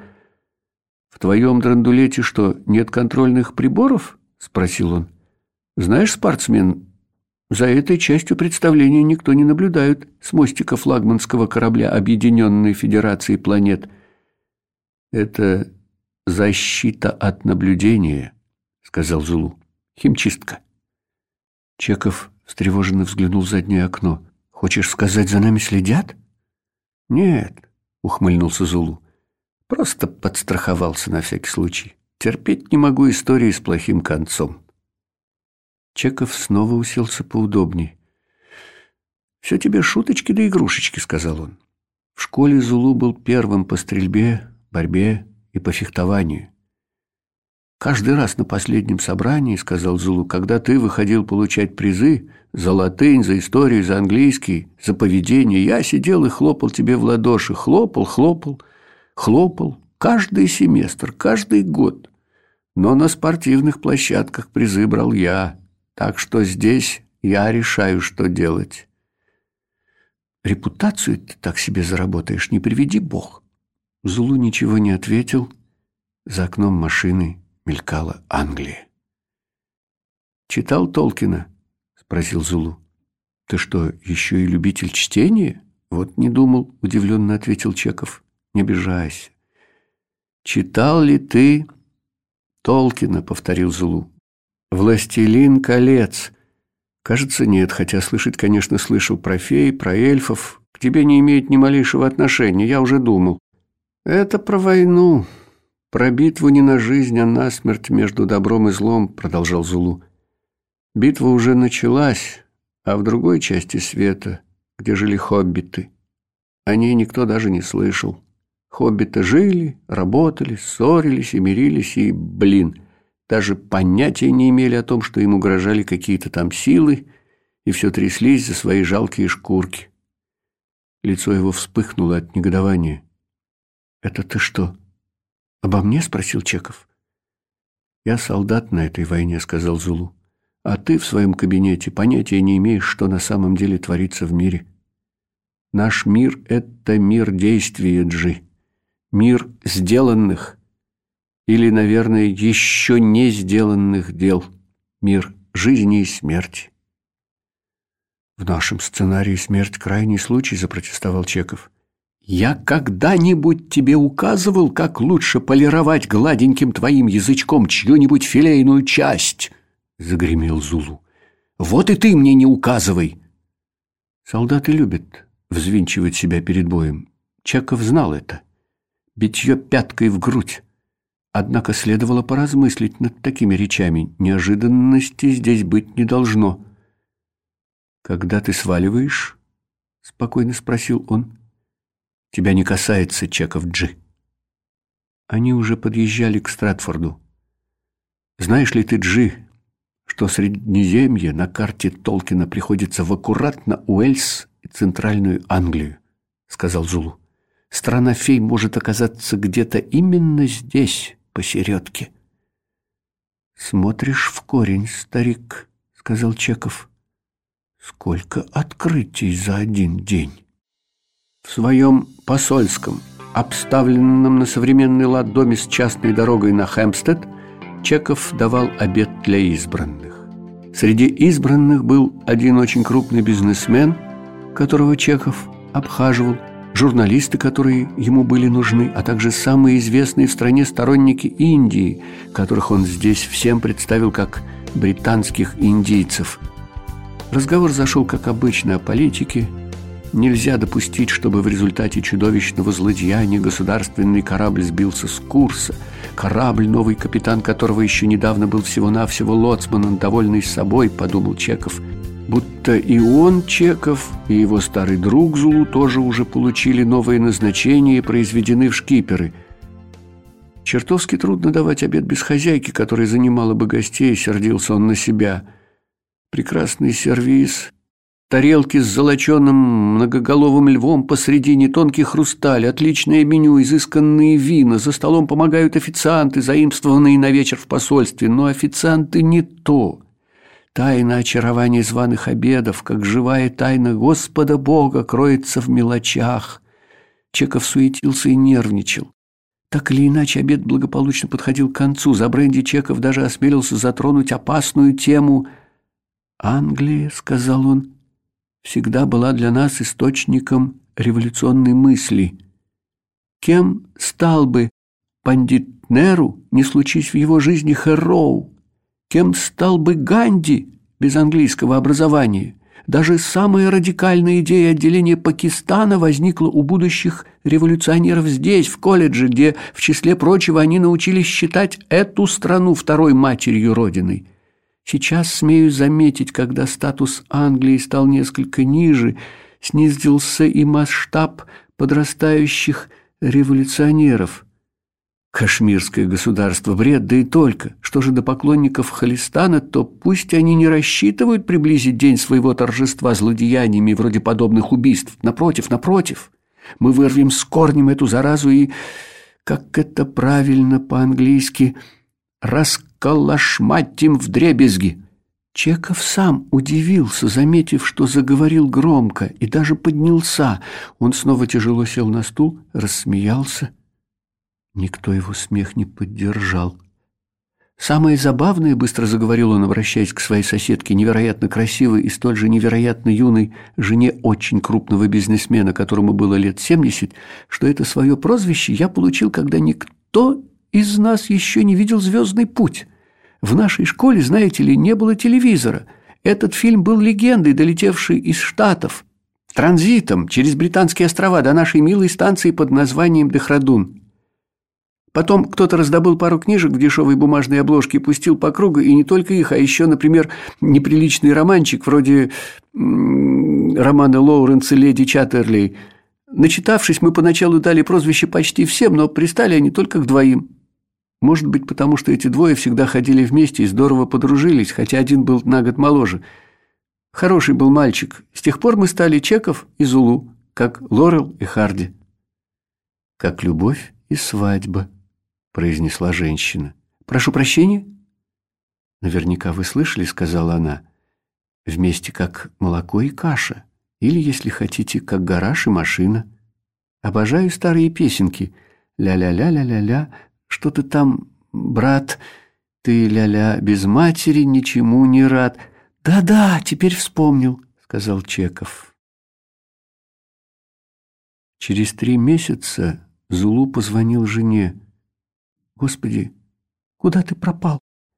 Я уже думала, что ты умер. Биви моя, успокойся, пожалуйста. Выслушай меня внимательно, жена моя. Единственная моя любовь. Да, окей, я уже успокоилась. Только плохо слышно.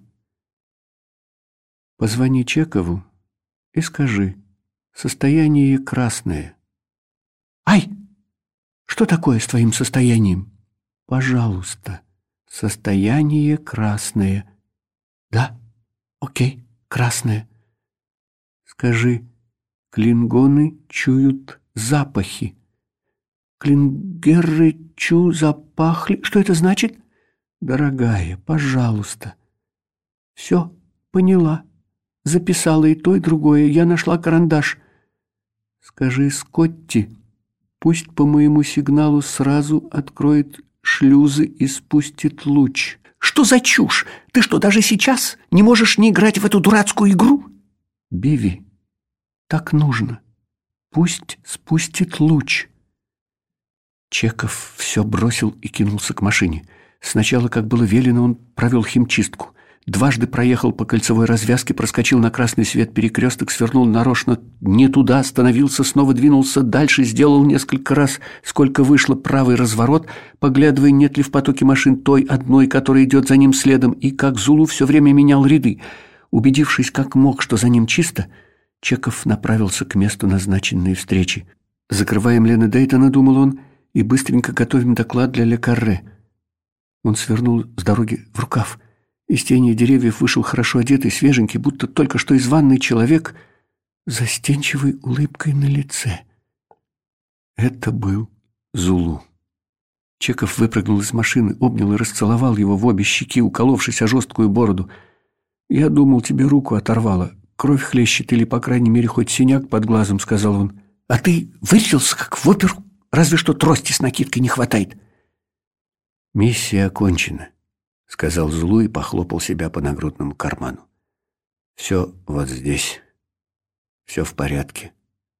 «Чего ж гнал про красный экран?» «Пронесло», — сказал Зулу. «Пошло по другому сценарию». В машине Чеков открыл коричневый конверт и принялся читать списки, где были имена, даты и адреса. Информация оказалась лучше, чем он рисовал себе в самых смелых мечтах. Луч прожектора, включенного здесь на безымянной стоянке при боковой дороге посередине центральной Англии, высветил дальние пригороды и деревни в Пенджабе, высветил темные фигуры, рассеяв скрывавшую их тьму. Чеков тихо восторженно свистнул. Зулу на пассажирском сиденье склонил голову в театральном поклоне. «Поехали», — сказал он, — «не будем испытывать судьбу».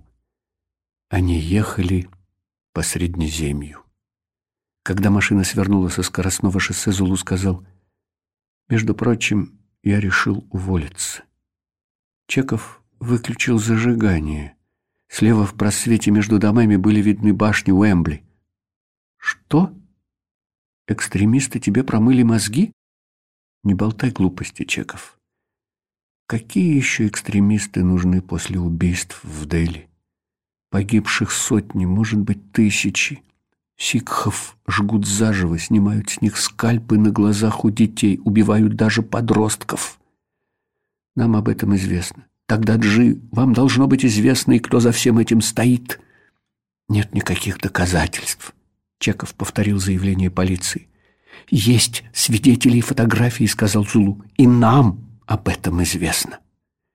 Есть мнение, медленно проговорил Чеков, что сикхи обязаны заплатить за смерть Индиры. Лицо у Зулу окаменело. Ты же меня знаешь и, надеюсь, понимаешь, что сам-то я так не думаю, сказал Чеков. Зулу, ради бога, давай я, а.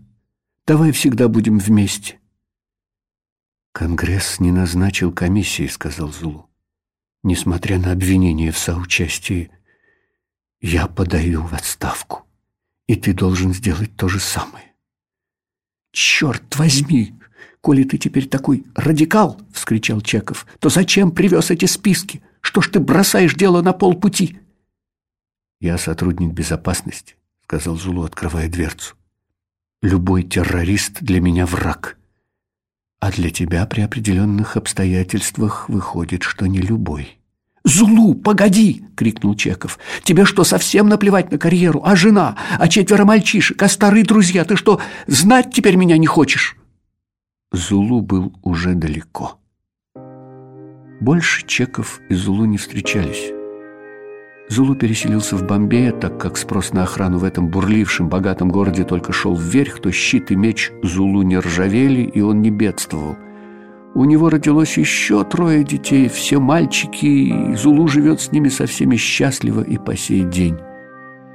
Чеков так и не женился.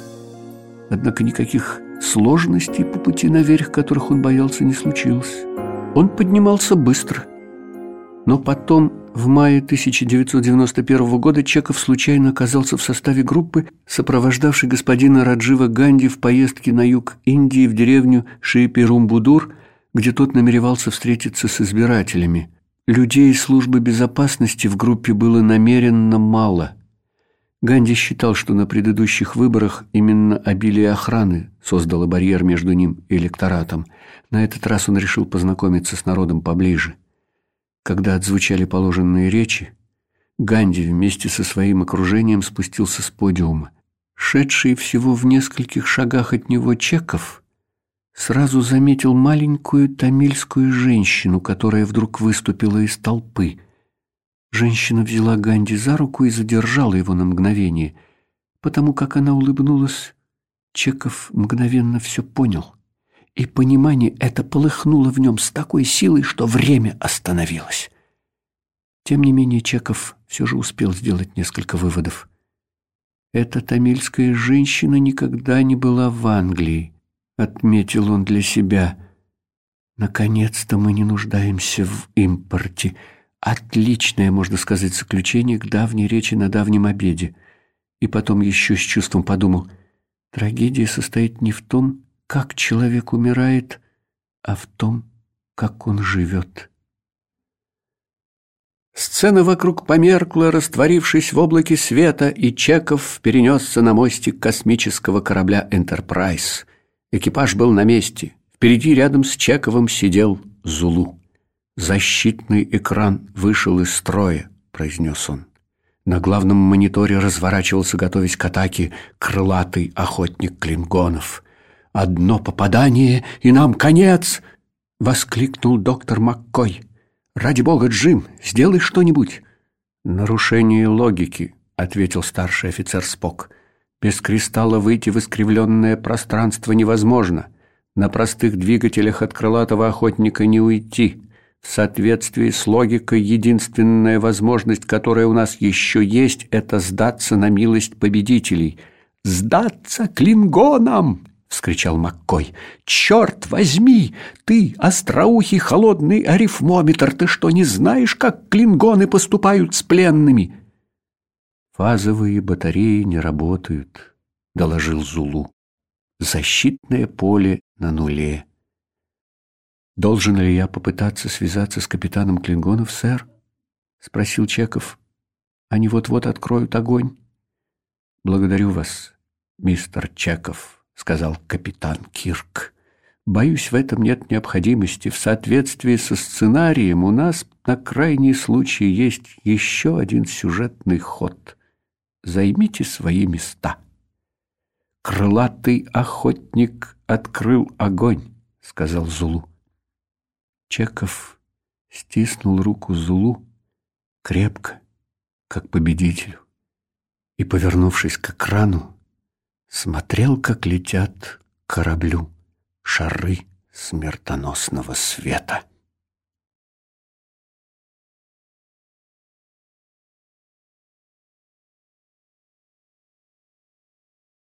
Ухажерчик Никогда в жизни уборщик и привратник большого многоквартирного дома по прозвищу Миксер не встречал таких крохотных женщин, кроме разве что карлиц – какой была шестидесятилетняя Мэри Конечно, которая, придерживая рукой свое белое с красной оторочкой сари и поблескивая сединой в аккуратно собранных на затылке узлом волосах, одолевала ступеньки перед парадным входом, будто это были Альпы. «Нет», — сказал он вслух, — «не Альпы, какие-то другие горы, Гхатты» сказал он гордо. Слово из школьного атласа, выученное много лет назад, когда Индия была далекой, почти как райские кущи. Теперь кущи стали дальше, чем Индия, зато преисподняя придвинулась ближе. Западные гхаты, восточные гхаты и еще Кенсингтонский, сказал он, ухмыльнувшись. Такие горы, она остановилась перед ним посередине обшитого дубовыми панелями вестибюля. «На хинди хаты еще и ступени», — сказала она. «Да, конечно. Например, в священном городе Варанаси есть спуск, где сидят брамины и собирают у филигримов деньги, и он называется Дасашваметха Гхат. Такие широкие-приширокие ступени, которые идут к Гангу. О да, конечно. А еще есть маникарник Агхат. В маникарнике, в доме, где с крыши прыгает тигр. Конечно, не настоящий, крашенный техниколором. А вы что подумали? В этом доме покупают огонь, прячут в коробку, а потом, когда умирают близкие, от него разжигают костер. Погребальный костер пахнет сандалом, Фотографировать похороны нельзя. Нет, конечно, ни в коем случае. Он прозвал ее Мэри Конечно, потому что она никогда не говорила просто «да» или просто «нет», а всегда «о да, конечно» или «нет, конечно, ни в коем случае». Сам он с тех пор, как стала отказывать голова, в которой когда-то он был более чем уверен, всегда пребывал в растерянности и сомневался во всем. Оттого и ее убежденность поначалу вызвала в нем тоску, потом зависть, а потом нежность. А всколыхнувшаяся эта нежность оказалась чувством настолько забытым, что он еще долгое время думал, будто дело в китайских пельменях, которые он приносил домой из забегаловки на Хай-стрит. Английский язык давался Мэри с трудом, и отчасти по этой причине старый развалина миксер окончательно проникся к ней нежностью. «П» никак у нее не вставала на место и нередко превращалась то в «Ф», то в «К», и, выкатив в вестибюль плетеную корзину на колесиках, она говорила «Я за какувками» а вернувшись, отвечала на его предложение поднять покупки по ступенькам парадного гхата. «Конечно, пожалуйста». Однако на хинди или канкани «п» и «ф» знали свое место. Мало того, Мэри так и не сумела толком усвоить смысл слова «уборщик». решив, что коли человек ухаживает за домом, так он ухажерчик. И потому, когда лифт трогался с места, громко благодарила сквозь решетку «Ухажерчик! Спасибо! Да, конечно!» Таким образом он вдруг стал ухажерчиком, подчинившись трогательному обаянию мэрии, чувству, шевельнувшемуся где-то под ложечкой. «Ухажерчик!» — повторял он, встав перед зеркалом, когда лифт скрывался из глаз. После выдоха на стекле оставался дымчатый образ слова. «Ухажерчик, ухажерчика уходил». «Окей, пусть будет ухажерчик». Каких только прозвищ ему не давали, он никогда не обращал на них внимания. На это не только обратил, но даже решил ему соответствовать. В течение многих лет я хотел написать рассказ о нашей Айе, нашей няне, Мэри Конечно, которая вырастила нас, и меня, и сестер наравне с матерью, о ней, об ухажерчике и об их романе, который случился в начале 60-х годов, когда все мы жили в Лондоне в доме под названием Ваверли Хаус. Хотел, но по тем или иным причинам так за него и не взялся. Надолго потеряв Мэри из виду, я недавно получил от нее письмо. В письме она говорила, что ей 91 год, что ей сделали серьезную операцию, что живет она в бомбейском районе Курла – у племянницы, которая сама без гроша, и ей стыдно сидеть на шее, и она просит прислать каких-нибудь денег. Я выслал денег и вскоре получил благодарственную открытку от племянницы по имени Стелла, написанную той же рукой, что и письмо от Айи. Племянница писала, что Айя, в детстве мы произносили это слово как палиндром, очень тронута тем, что я не забыл ее за столько лет. Рассказы о вас, о детях я слушала всю свою жизнь, продолжала она, так что вы мне почти родные. Может быть, вы даже помните мою мать, сестру Мэри? К несчастью, она умерла. Теперь все письма для Мэри пишу я. Мы обе желаем вам всего самого лучшего. Открытку от незнакомой родственницы я получил в изгнании, вдали от страны, которую любил, и от той, в которой родился. И слова эти тронули глубоко спрятанные в душе струны. К тому же мне стало стыдно от того, что за столько лет я почти ничего не сделал для Мэри.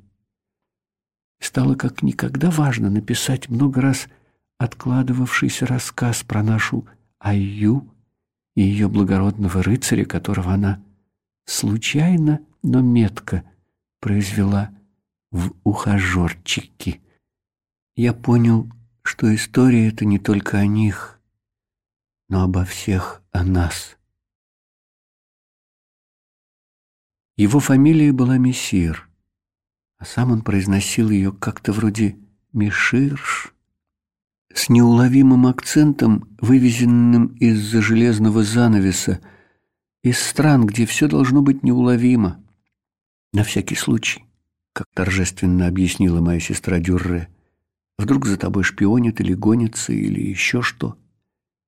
Имя тоже начиналось с «М», но состояло сплошь из одних коммунистических согласных, как мы называли все эти «з», «с» и «в», между которыми не оставалось ни малейшего пространства, куда можно было бы вставить гласную, так что его произносить я и не пытался. Поначалу мы хотели было прозвать его в честь одного персонажа комикса, немного похожего на Элмера Фудде, злого мистера Мсюз Пльстка из пятого измерения, который превратил жизнь благородного супермена в сущий кошмар и проказничал до тех пор, пока Оли Зуппе хитростью не заставил его произнести свое имя задом наперед. Колпдзюцкимск отчего-то, наконец, вернулся обратно в пятое измерение, но поскольку мы сами так и не научились говорить мкзюсткилпк, не говоря уж клптзюскме, то от этой идеи пришлось отказаться. Будем звать его просто мистер Миксер. Ради простоты жизни в конце концов предложил я. Миштер, Микшер, Миширш. Мне было пятнадцать. Невостребованное еще семя мешало жить, из чего следовало, что я тогда был способен нахамить человеку в лицо, причем не всегда безобидному, как мистер Мессир после инсульта. Больше всего мне запомнились его розовые резиновые перчатки, которые он не снимал, кажется, никогда. По крайней мере, до тех пор, пока не явился к Мэри конечно. Так или иначе, когда я в глаза называл его Микшером, а мои сестры Дюрре и Муниза шмыгнули в лифт и громко захихикали, мессир лишь добродушно ухмыльнулся и спокойно кивнул головой. «Окей, зовите меня, как хотите» и отправился снова натирать медные ручки и рамы. Дразниться стало неинтересно, я тоже вошел в лифт, и мы поехали на пятый этаж, распевая во все горло «Не могу тебя разлюбить, будто Рэй Чарльз». Правда, у нас получалось довольно противно, но мы были в темных очках, и потому все равно было похоже. Было лето 1962 года, и школа была на каникулах. Шахерезаде тогда как раз исполнился год. Дюрре было четырнадцать, Мунизе десять, но хлопот с ней уже было полным-полно. Частенько мы втроем, вернее вдвоем, мы с Дюрре. Муниза ужасно хотела войти в наш дуэт, но безуспешно. Становились возле кроватки Шахаризады и начинали ей петь. Никаких детских глупостей, как-то решила Дюрре, и мы обходились без глупости, потому что лидером была она, хотя и была меня на год младше. Мы не пели колыбельных, а исполняли хиты Чаби Чеккера, Нейла Седаки, Элвиса и Пэта Буна и собственные аранжировки при том. «Почему ж ты не идешь домой, торопышка Гонсалес?» Замирая от счастья, гласили мы, кто в лес, кто по дрова, и при этом скакали, вертели, крутили свой мешочек хлопка. Скакали, вертели, крутили до тех пор, пока Махараджа Б из квартиры под нами, не поднимался жаловаться, и тогда Айя просила, чтобы мы вели себя тише. «Вот какая Джамбалайя! Джамба, Айя!» влюблена!» — кричала Дюре, и Мэри густо, по-настоящему краснела. И мы дружно и плавно, ой-вой-вай, заводили модную в те времена Джамбалайю. Но если Шахаризада начинала плакать, то входил отец — Голова, как у быка, вперед из ноздрей дым, да, тогда нам не помог бы даже волшебный талисман. Я проучился в интернате уже год, когда отец решил переселиться в Англию всей семьей. Это решение, как и все прочие свои решения, он принял сам, не объясняя и не обсуждая его ни с кем, даже с матерью. Вначале, сразу после приезда, отец снял две квартиры в Бейсуотере, на одном этаже в довольно обшарпанном доме с названием Грэм-Корт, смотревшем на тихую, ничем не примечательную улочку, которая шла от Куинсуэйского кинотеатра «Азбука» до Порчестерских бань. Одна квартира предназначалась для него, а в другой жили мать, трое девочек, а я, а на каникулах еще и я. В Англии, где алкоголь продавался свободно, отец не стал добродушнее, потому вторая квартира была для нас в некотором смысле спасением. Чуть ли не каждый вечер он выпивал бутылку красного Джонни Уокера, разбавляя виски содовой сифоной. Когда он пил, мать не осмеливалась пересечь лестничную площадку. «Он там строит мне рожи», — говорила она. А я, Мэри, относила ему обед и отвечала на телефонные звонки. Если отцу было что-нибудь нужно, он нам звонил. Не знаю почему, но приступы пьяной ярости никогда не имели отношения к Мэри. Она говорила, это потому, что она старше отца на девять лет и умеет поставить его на место. Но через несколько месяцев отец снял другую, четырехкомнатную квартиру в новом месте – немногим получше прежнего. Это был дом на Кенсингтон-Корт Б-8, который назывался Ваверли-хаус.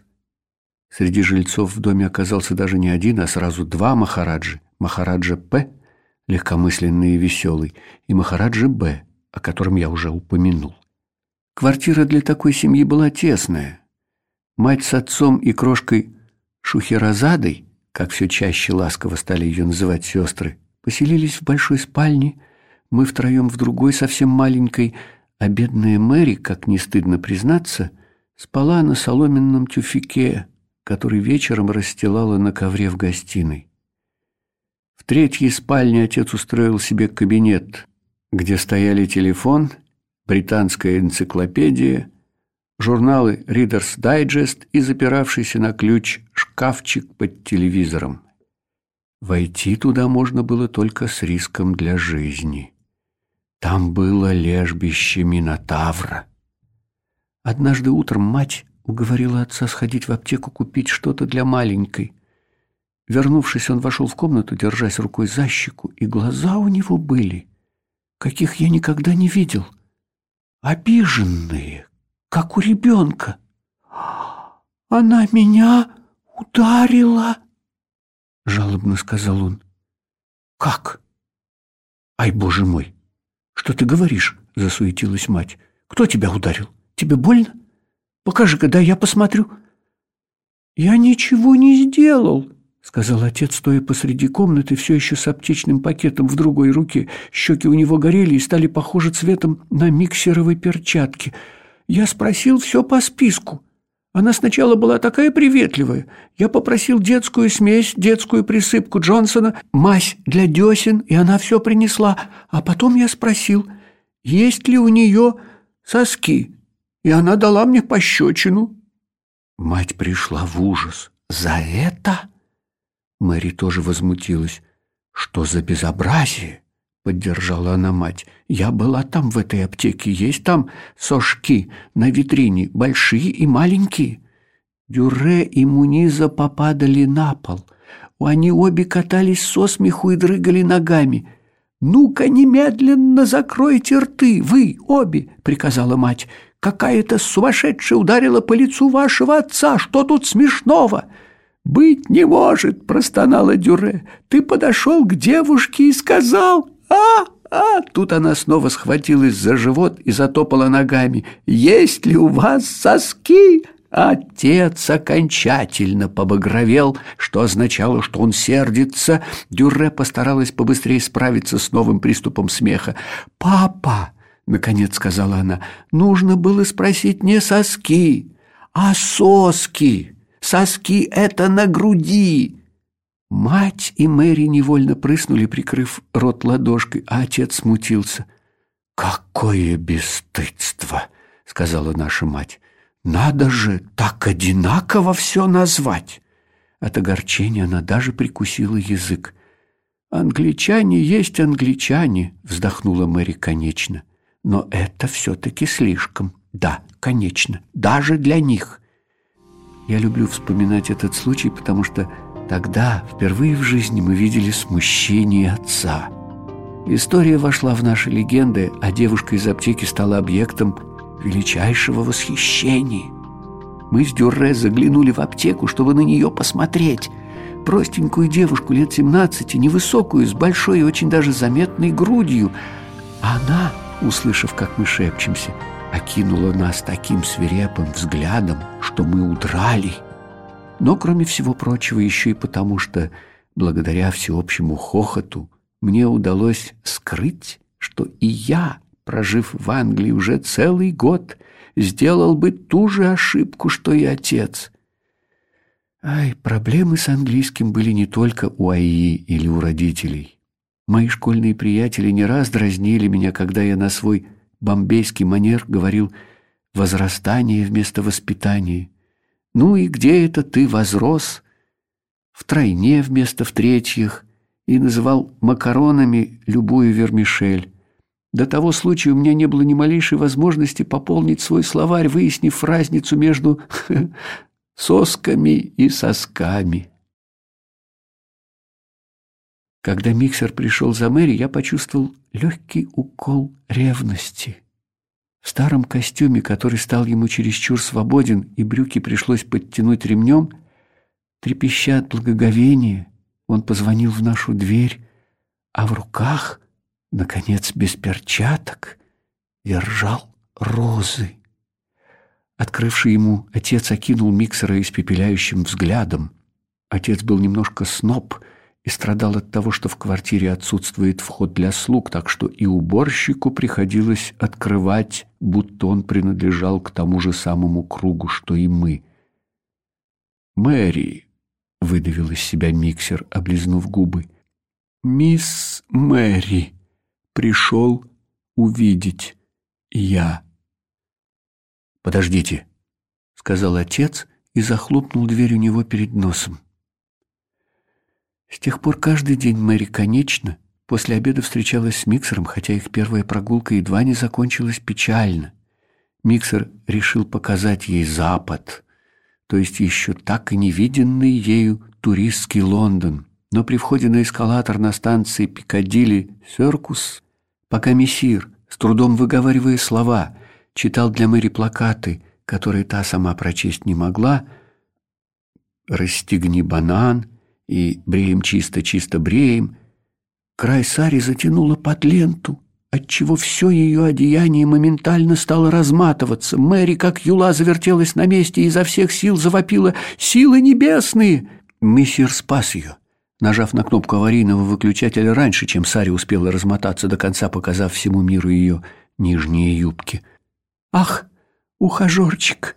— всхлипывала она потом у него на плече. «Пожалуйста, Никаких эскалаторов! Нет, нет, нет, ни в коем случае!» Мои собственные любовные устремления целиком сосредоточились на лучшей подружке Дюре, польской девочке по имени Розалия, которая по выходным работала в магазине Феймана на Оксфорд-стрит. И все мои выходные в течение целых двух лет были отданы ей. Иногда Розалия позволяла мне сопровождать ее на обед – и я покупал ей кока-колу или бутерброд. А однажды пошла со мной на стадион, где мы, стоя в верхнем ряду, смотрели первый матч Джимми Гривса за Спурс. «Давай, давай, Джимми!» — усердно орали мы. После матча она позвала меня в заднюю комнатку за прилавком, где позволила поцеловать себя два раза и коснуться груди но это было все, чего я добился. Потом у меня объявилась дальняя родственница по имени Шандни, сестра матери, которая вышла замуж за брата моей матери, но потом, правда, развелась. Шандни была на полтора года старше меня и до того сексуальна, что при одном взгляде на нее делалось дурно. Она училась классическим индийским танцам, сразу и Одесси, и Бхарат-Натьям – а в обычной жизни носила черные узкие джинсы и черный облегающий свитер без ворота и время от времени брала меня с собой к банджи, где была знакома едва не со всей толпой завсегдатаев, так или иначе связанных с народной музыкой. Звали ее там все «Лунный свет», то есть «Шандни» по-английски. Я курил с ними без перерыва, а потом бегал в туалет, где меня рвало. Шандни могла свести с ума. Мечта тинейджера — струившийся лунный поток в черных одеждах, пролившийся на землю, подобно богине Ганга. Но я для Шан не был всего-навсего желторотый какой-то там брат, с которым она возилась, потому что сам он еще ничего в жизни не соображает. «Детка, приходи сегодня ночью», — голосили на тирольский лад, времена года, и я точно знаю, что они при этом чувствовали. «Приходи, ходи, ходи сегодня ночью, и покрепче обними, когда придешь. Они ходили гулять в Кенсингтон-Гарденс. «Пен», — говорил миксер, показывая на статую, — «мальчик, потеряли, так и не вырос». Они ходили в Баркерс энд Поткинс, и в Дерри энд Том, будто бы подбирая мебель и занавески для дома, бродили по супермаркетам, будто бы выбирая деликатесы к званому обеду. В его закутке со входом из вестибюля пили чай, который он называл обезьяньем, и жарили пресный хлеб на решетке электрического камина. Благодаря мессиру Мэри наконец обрела возможность смотреть телевизор. Больше всего ей понравились детские программы, в особенности та, которая называлась «Семья Кремень». И как-то раз, смущенно хихикая от вдруг появившейся смелости, она сказала, что Фред и Вильма точь-в-точь точь ее сахиб и бегум сахиба. А мессир с не меньшей отвагой показал пальцем на Мэри, потом на себя широко улыбнулся и произнес «Щебенка». А как-то в другой раз, когда в новостях после мультфильма некий английский джентльмен с лисьим лицом, тонкими усиками и глазами безумца прочел гневную речь против иммигрантов, Мэри, конечно, застучала в знак протеста по телевизору. «Хали пили бом марта», — сказала она и перевела, чтобы доставить удовольствие хозяину.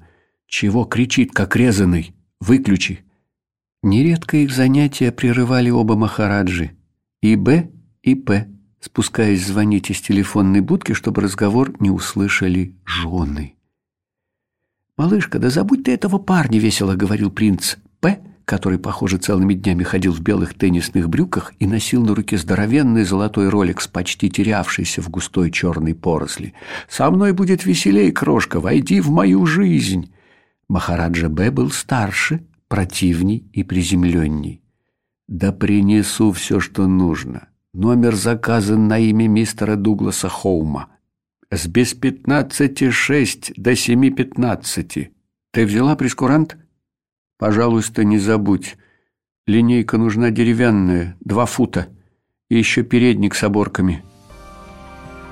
Тем он и остался в моей памяти этот дом под названием Ваверли Хаус с его недружными семейными парами, с его пьянством и флиртами, неосуществленным вожделением юности, с Махараджей П., каждую ночь с ревом уносившимся в страну лондонских казино – красной спортивной машине с соответствующей блондинкой, и Махараджей Б, выходившим на Кёнингстон-Хай-стрит всегда незаметно, даже ночью, в темных очках и даже летом с поднятым воротником пиджака.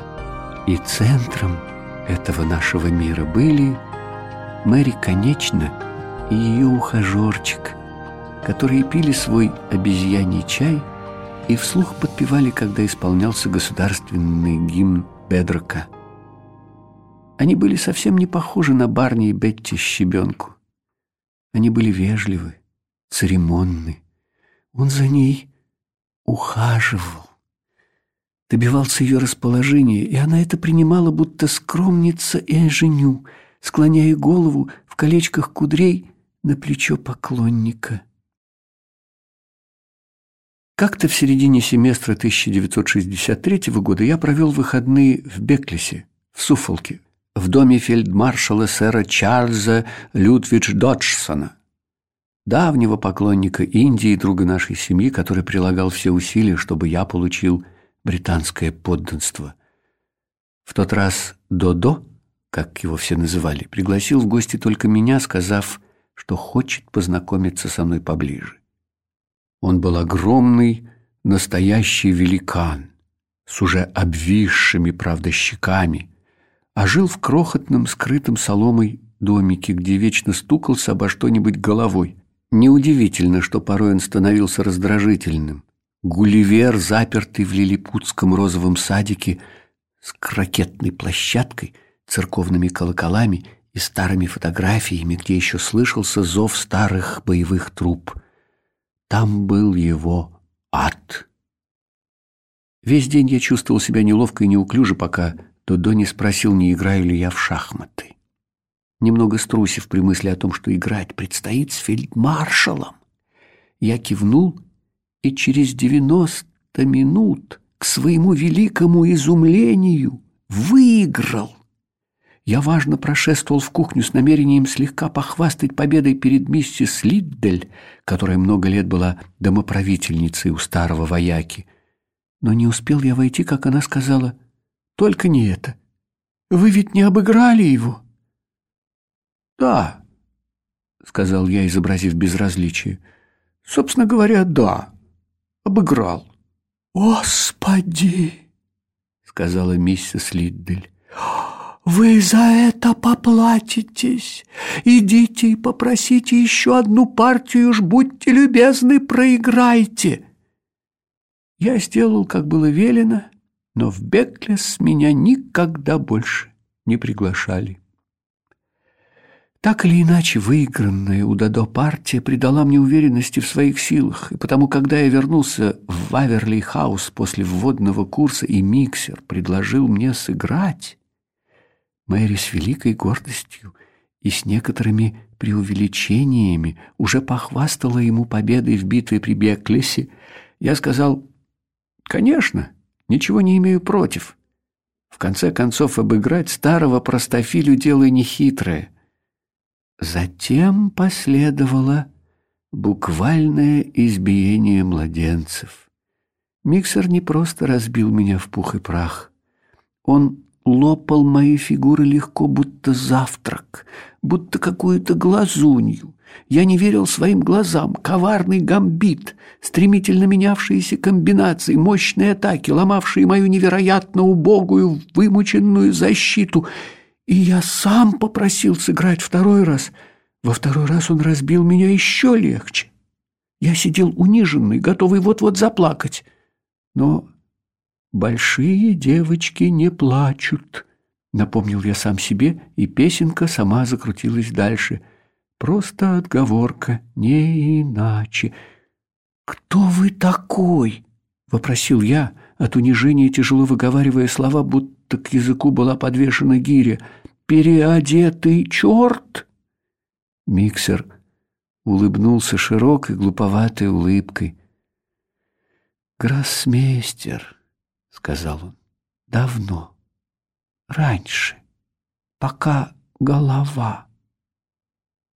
«Вы гроссмейстер?» — повторил я будто сквозь сон и вдруг с ужасом вспомнил, что действительно встречал его имя в книгах по классическим шахматам. «Нимзо — индийская защита», — сказал я вслух. Он просиял и отчаянно закивал головой. «Тот самый мессир?» — спросил я с изумлением. «Тот», — сказал он. В углу неряшливого стариковского рта скопилась слюна. Об этой развалине написано в книгах. То есть это вот об этом человеке. И пусть теперь мозги у него скрипят, как щебенка под ногами. Он все еще в состоянии сам вытереть, а меня ноги. Играет леди ухмыльнулся он. Я не понял. Мэри, леди, сказал он. Да-да, конечно. Она разливала чай и ждала моего согласия. А я не умеет играть, растерянно сказал я. Я учусь, баба, сказала она. Что такое шахматы, а? Всего-навсего игра. И она так же безжалостно разбила меня на голову, да еще черными. Это был не лучший день моей жизни. Из книги «Сто самых поучительных партий» Роберта Ричевского, 1961. М. Мессир, М. Нейдорф. Даллас, 1950 Нимза индийская защита. Трудно отражать атаки настоящего тактика. Атаки стратега отразить почти невозможно. Никакая безупречно проведенная тактическая комбинация не идет в сравнении с приведением в исполнение стратегического замысла. Стратег держит противника в напряжении и не дает вздохнуть. Взять, к примеру, Далласскую партию. Мессир ставит слона на Ж6 и берет под контроль центр поля, проводит пешку и блокирует королеву, угрожает королю. Бедный противник растерян. Что делать? Всех сразу не защитить. С какой стороны последует удар? Нужно было видеть, как мессир вынудил Нейдорфа метаться по всему полю в попытке защитить то один, то другой фланг. Шахматы стали их языком. Старый миксер — невнятный и невразумительный, за шахматной доской вновь обретал утраченную способность выражать мысли изящно и остроумно. И Мэри, конечно, быстро делавшая успехи, для человека, который не умеет ни читать, ни писать, ни выговаривать «п», с обидой думал я, слишком быстро, лучше других могла оценить виртуозность поверженного судьбой гроссмейстера, неожиданно ставшего для нее другом. Он учил ее со всем терпением, без конца показывал повторяющиеся невыразительные гамбиты и комбинации, пока она не начала понимать их смысл. Он поддавался, подсказывал ход, объяснял все его последствия и мало-помалу открывал перед ней бесконечные возможности шахмат. Такой был его способ ухаживать. «Это будто бы приключение, баба», как-то раз попыталась объяснить мне свое отношение к игре Мэри. «Знаешь, он будто открывает мне другую страну. Что за жизнь там, бапре? Прекрасная и ужасная, и забавная, и вся в загадках. Для меня там все будто открытие. Как тебе объяснить? Мне нравится». Удивительная игра!» Тогда я понял, насколько дело серьезно. Мэри, конечно, которая никогда не была замужем, уже дала понять старому миксеру, что вертеть хвостом в ее возрасте поздновато. Уборщик же был вдовцом, а следы взрослых его детей давно потерялись где-то за неприступными стенами Восточной Европы. И он с увлечением предался шахматному флирту, не надоедавшему благодаря новизне каждой партии, согревшему их изголодавшиеся по теплу постаревшие души. Что сказал бы на это Додо?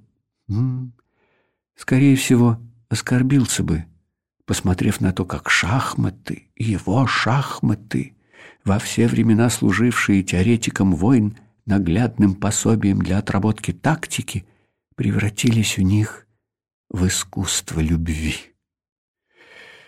Что же касается меня, то разгром, который мне учинили Мэри, конечно, вместе со своим ухажерчиком, стал только началом неприятностей. Тюрре с Мунизой заболели свинкой, и я, несмотря на старание матери нас разделить, все-таки заразился. Несчастный я лежал, слушая врача, который говорил, чтобы я не вставал с постели и вообще без необходимости даже не пытался подняться. «Если же вы ослушаетесь, — говорил он, — родителям даже не придется вас наказывать. Вы накажете себя сами». Следующие несколько недель я провел в постели денно и нощно, снедаемый страхом при мысли об изуродованных яичках и о неизбежных последствиях. Все кончено, не начавшись, это нечестно. Но пуще всего страдал от непрестанных насмешек быстро выздоровевших сестер. В конце концов повезло, болезнь задела лишь верхние железы. Подумать только до чего повезло всем твоим девушкам, пхай, брат!» Фыркала Дюре, прекрасно осведомленная о моих неудачах с Розалией и Шандни. По радио все время пели, до чего хорошо жить в шестнадцать лет. Где были в то лето все эти мои сверстники, мальчики и девочки, вкушавшие радости жизни? Может быть, колесили в студебеккерах по просторам Америки? Среди своих я таких не встречал. Лондон, то есть район Кеннингстон-Гарденс, Б-8, слушал Сэма Кука. Еще один субботний вечер. Может быть, первым номером среди хитов и была песня о счастливой любви, но мы вместе с Сэмом одиноко тосковали в самом низу таблиц, мечтая о счастливой встрече и так далее, и чувствовали себя, мягко говоря, отвратительно. «Баба! Скорее вставай!» Среди ночи Айя трясла меня за плечо. Громкий шепот, наконец, вырвал меня из сна, и я вышел, зевая, как был в пижаме. Возле нашей двери, на площадке, привалившись к стене и поскуливая, скорчился миксер. Под глазом у него был синяк, а на губах запеклась кровь. «Что случилось?» Мгновенно проснувшись, спросил я у Мэри.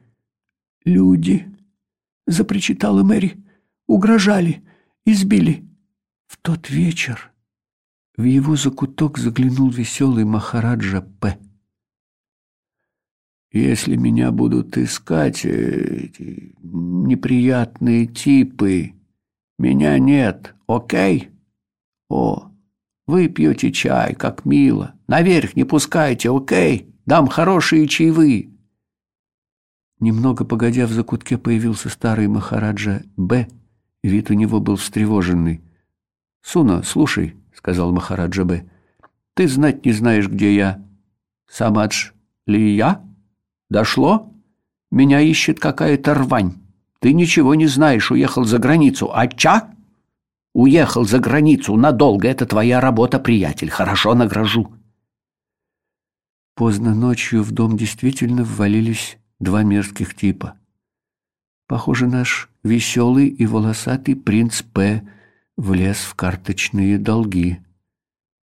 «Нет», — Миксер улыбнулся пошире, — «его нет». Типы медленно закивали. У них были длинные волосы и толстые, как у Мика Джаггера, губы. «Деловой, а?» «Значит, нужно было назначить время», — сказал первый, обращаясь к другому. «Говорил я тебе, надо было сначала позвонить».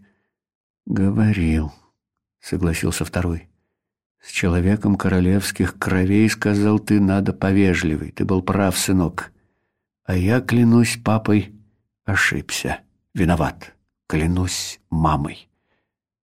«Надо оставить визитку», — предложил первый. «Тогда он будет знать, кто его ищет». «Блеск», — сказал второй и дал миксеру в зубы. «Вот ты ему все и передашь», — сказал второй и двинул старику в глаз. «Когда вернется. Уж не забудь». После них миксер запер дверь на замок. И потом уже за полночь в нее застучали — «Кто?» — спросил миксер. «Друзья Махараджи Б», — ответил голос. «Ах, простите, случайно солгал. Мы знакомые Махараджи». «Знакомые его дамы», — поправил его второй, чтобы уж быть совсем точными. «По этой причине мы просим аудиенции», — сказал первый. «Нет», — сказал мессир, — «самолет. Нет, нет его». Во!» За дверью наступила тишина. Самолеты хорошо, пам-парам, парам-пам-пам. В Биарриц? В Монте-Карло? Куда он улетел, а? «Будьте любезны», — сказал первый голос. «Передайте его высочеству, мы с нетерпением ждем его возвращения». «И наши лучшие пожелания нашему общему другу», — сказал второй голос. «Ждем с нетерпением». Противник растерян. Что делать? В голове бессвязно замелькали фразы из шахматного учебника. Всех сразу не защитить, с какой стороны последует удар. Нужно было видеть, как мессир вынудил Нейдорфа метаться в попытке защитить то правый, то левый фланг. Хотя в этот раз обошлось без применения силы. Миксер, вернувшись в коморку, заплакал. Потом он поднялся в лифте на пятый этаж и через щель почтового ящика шепотом вызвал Мэри, которая спала на полу на своем матрасе. «Я не хотела будить Сахиба», — сказала Мэри. «Ты сам понимаешь, а? А бегум так устает за день. Так что скажи нам, баба, ты что делать?» Какого решения она ждала от меня? Мне было шестнадцать лет. Миксер должен вызвать полицию. Неоригинально предложил я. «Нет-нет, баба!» — горячо запротестовала Мэри. «Если у Махарадж будет скандал из-за ухажерчика, виноватых останется только он!» Других предложений у меня не оказалось. Они оба смотрели на меня умоляющими, испуганными глазами — а я стоял перед ними и чувствовал себя дурак дураком. «Идите спать», — сказал я. «Утром что-нибудь придумаем». Сначала была тактическая атака, подумал я. Пешки нанесли удар, потом пошла в ход тяжелая артиллерия, началась стратегическая разработка, стратег держит противника в напряжении и не дает вздохнуть. Утром ничего не произошло. Тучи рассеялись. Уже не верилось ни в кулаки, ни в угрозы. Днем в закуток к ухажерчику зашли оба махараджи, и оба сунули в кармашек жилета по пятифунтовой бумажке. Защитил свою крепость, приятель. Молодец, сказал принц П, а Махараджа Б с чувством добавил: Держись. Все в порядке, отча. Все закончилось. В тот день после обеда мы втроем Саей Мэри и ухажерчиком держали военный совет и пришли к выводу, что никаких действий больше не требуется. В подобных ситуациях привратник всегда на передовой, говорил я, а он свой рубеж удержал. Самое страшное позади. Подтверждение получено. Все, конец. Все, конец. С сомнением повторила Айя, но ей так хотелось успокоить мессира, что она быстро согласилась и посветлела лицом. «Ухажерчик», — сказала она, — «конечно, все в порядке, конец». От радости она захлопала в ладоши и предложила ему сыграть в шахматы, а миксер впервые отказался. На какое-то время бурные события в доме оторвали меня от мыслей от Мэри Конечно и Миксери. Для одиннадцатилетней нашей Мунизы несколько рановато началось трудное время. Вспыльчивая, как и отец, она тоже стала подвержена вспышкам ярости, и когда теряла контроль, бывало невыносимо. В то лето Муниза, кажется, не упустила ни одного случая сцепиться с отцом, и, несмотря на свой нежный возраст, почти на равных мерилась с ним силами. Однажды, когда я вмешался в их схватку в кухне, Муниза схватила кухонные ножницы и, недолго думая, запустила их в меня. Ножницы пропороли мне ногу, с тех пор я старался держаться от их ссор подальше. Наблюдая за этими баталиями, я начал сомневаться в смысле семьи как таковой. Я смотрел на вопившую сестру и думал, до чего успешно она справлялась с задачей разрушения и себя, и отношений с людьми, в которых нуждается больше всего на свете — смотрел, как кривится лицо отца и думал о британском гражданстве. По тогдашнему своему индийскому паспорту я мог ездить только в несколько стран, аккуратненько перечисленных на страничке справа. Но вскоре должен был получить новый, британский, и тогда собирался уехать от них, от всех. Я не желал больше видеть ничьих искривленных лиц. В шестнадцать лет еще думаешь, будто от отца можно сбежать. Еще не замечаешь в своем голосе его интонаций, не видишь, как повторяешь его походку и жесты, даже расписываешься, как он, не слышишь отцовского шепота в голосе своей крови.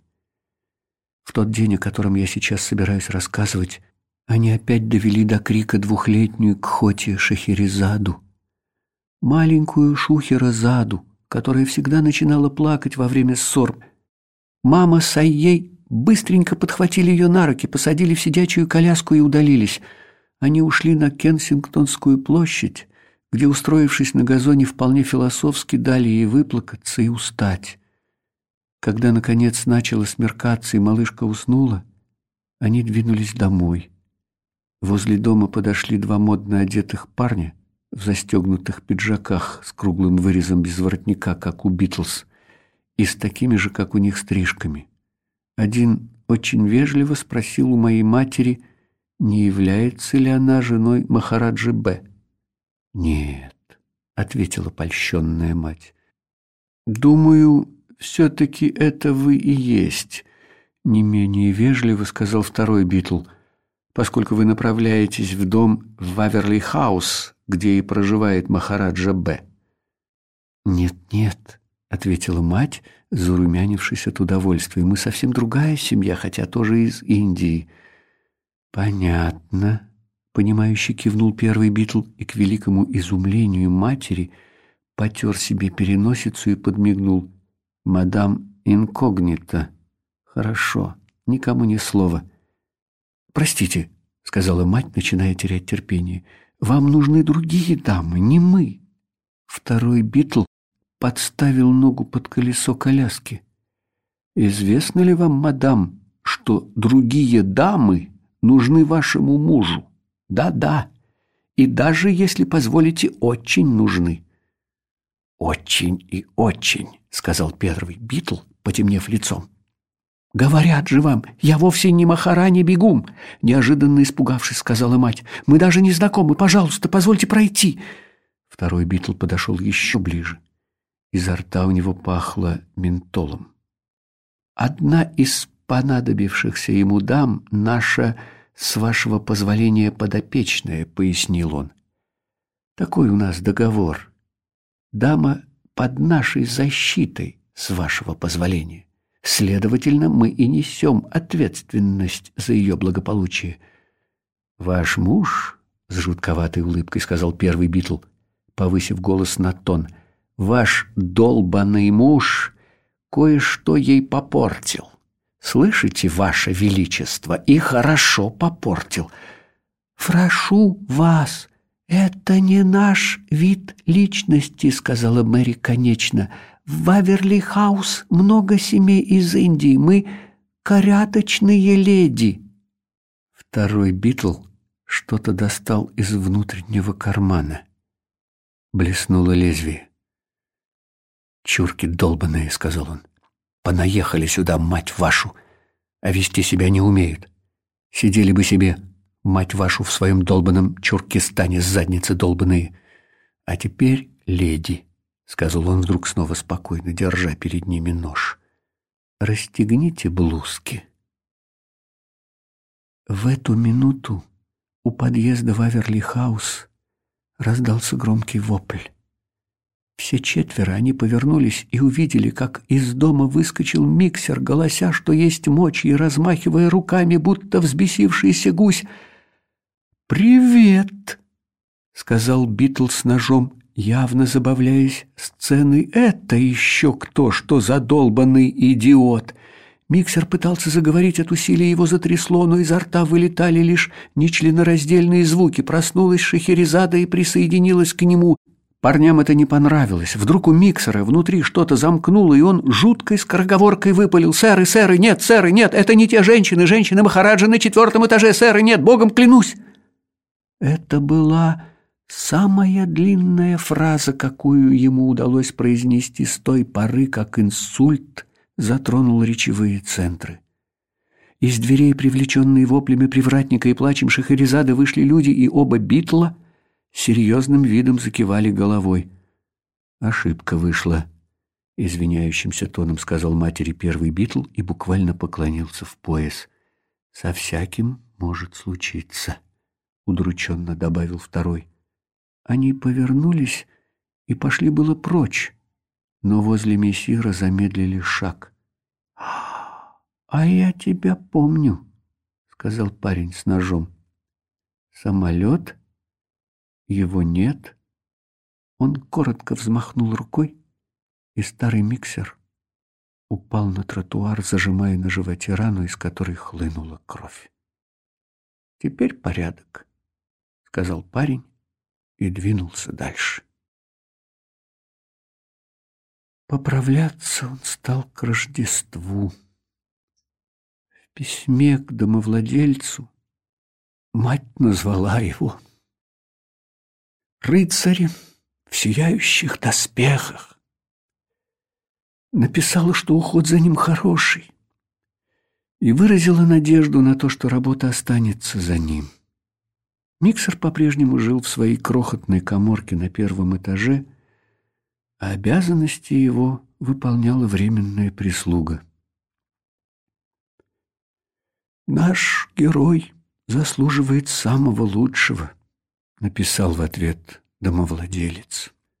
Оба Махараджи вместе со всей своей свитой съехали прежде, чем я вернулся домой на рождественские каникулы, так что ни Битлы, ни Роллинги больше нас не навещали. Мэри, конечно, проводила внизу все свободное время, но, взглянув на нее, я заволновался за свою старую Аю больше, чем за миксера. Мэри постарела, посидела и выглядела так, будто вот-вот рассыплется. «Мы не хотели тебя тревожить, пока ты был в школе», — сказала мать.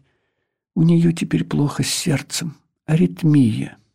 Не все время, но за Мэри волновались все. Муниза забыла про свою вспыльчивость, и даже отец изо всех сил старался держать себя в руках. В гостиной поставили и нарядили елку. Это случилось впервые, и, глядя на нее, я понял, насколько дело серьезно. сочельник мать спросила Мэри, не хочет ли та послушать, как мы поем рождественские гимны. Шесть листков – с написанными текстами уже лежали подготовленные заранее. Мы спели «Уявись», и я превзошел себя, вспомнив латинский текст весь до конца. Мы вели себя безупречно. Муниза, правда, предложила было вместо этой скукотищи спеть что-нибудь вроде «Покачаться на звезде» или «Хочу взять тебя за руку», но это была шутка. Вот такой и должна быть семья, подумал я тогда. Так и надо жить.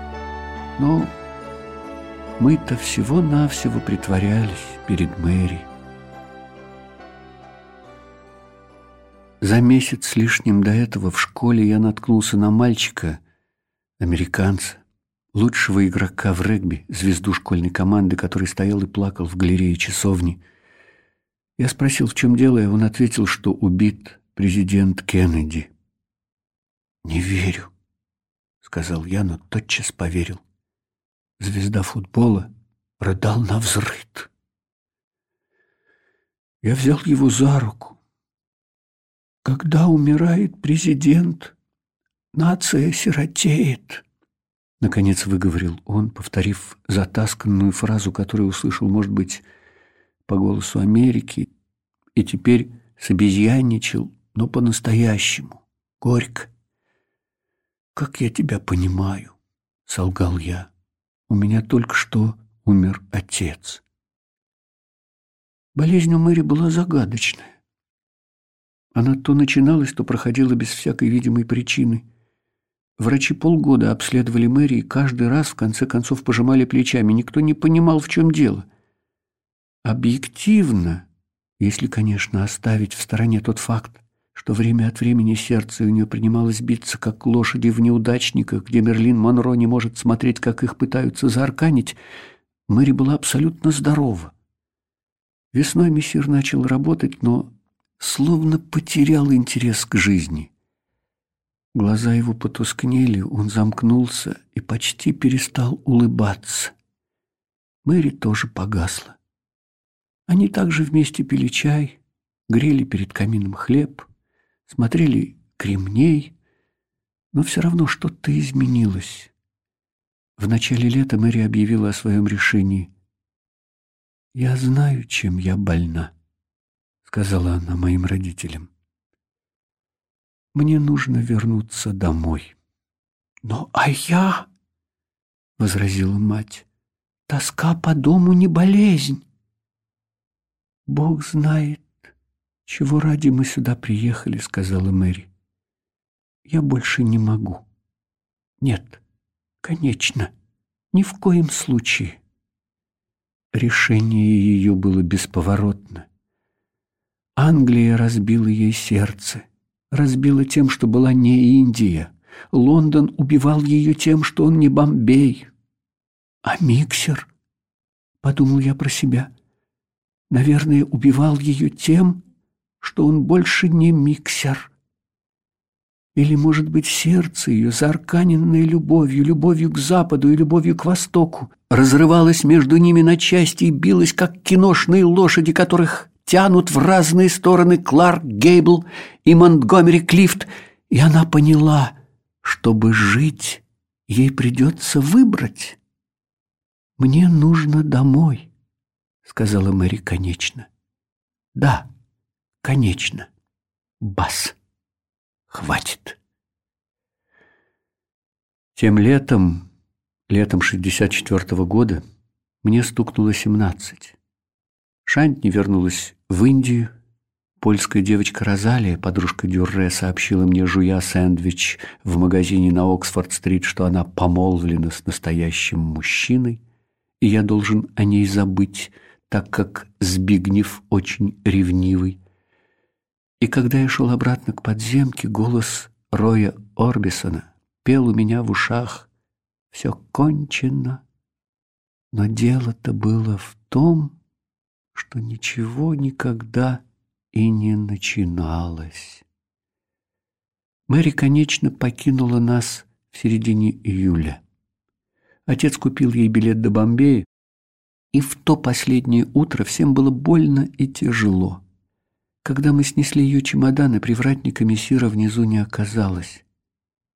Мэри не постучалась к нему в дверь, а прошла через дубовый вестибюль, где на стенах сверкали отполированные зеркала и медные рамы, села на заднее сиденье нашего Форда Зодиака и сидела прямо, сложив на коленях руки и глядя перед собой.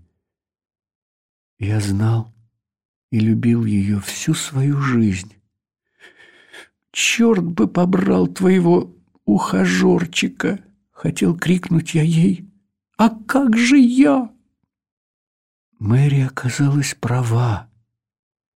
В Бомбее аритмия прошла, и, судя по письму ее племянницы Стеллы, на сердце Мэри не жалуется и сейчас, в девяносто один год. Вскоре после ее отъезда отец объявил о своем намерении переменить место жительства и перебраться в Пакистан. Как всегда, это был приказ, без обсуждений и без объяснений. В конце лета отец сказал об этом домовладельцу, семья уехала в Карачи, а я вернулся в школу. Через год я получил британское подданство. Думаю, мне повезло только благодаря Додо, который, несмотря на партию в шахматы, все-таки не стал мне врагом. Этот паспорт делал меня свободным во многих смыслах. Теперь я мог ехать куда захочу и выбирать то, что хочу, не спрашивая отцовского разрешения. Но арканы на шее остались. Остались они и по сей день и тянут меня в разные стороны. На запад и на восток, затягивая петлю все туже и требуя «Выбирай, выбирай!» Я легаюсь, встаю на дыбы, храплю, заливаюсь ржанием. Я не желаю выбирать себе новые путы. Прочь ремни и арканы, прочь, не могу, слышите? Я отказываюсь от выбора. Примерно через год после того, как мы уехали из Ваверли-хауза, я оказался неподалеку и решил заглянуть к ухажерчику. Сгоняем разок-другой партию, подумал я, и он опять сделает из меня котлету. В пустом вестибюле, где не было ни души, я постучался в коморку. Дверь мне открыл незнакомый человек. «А где миксер?» — воскликнул я от неожиданности громко. «То есть э, привратник, то есть мистер Мессир». «Привратник здесь я», — сказал человек. Я не знаю никаких миксеров.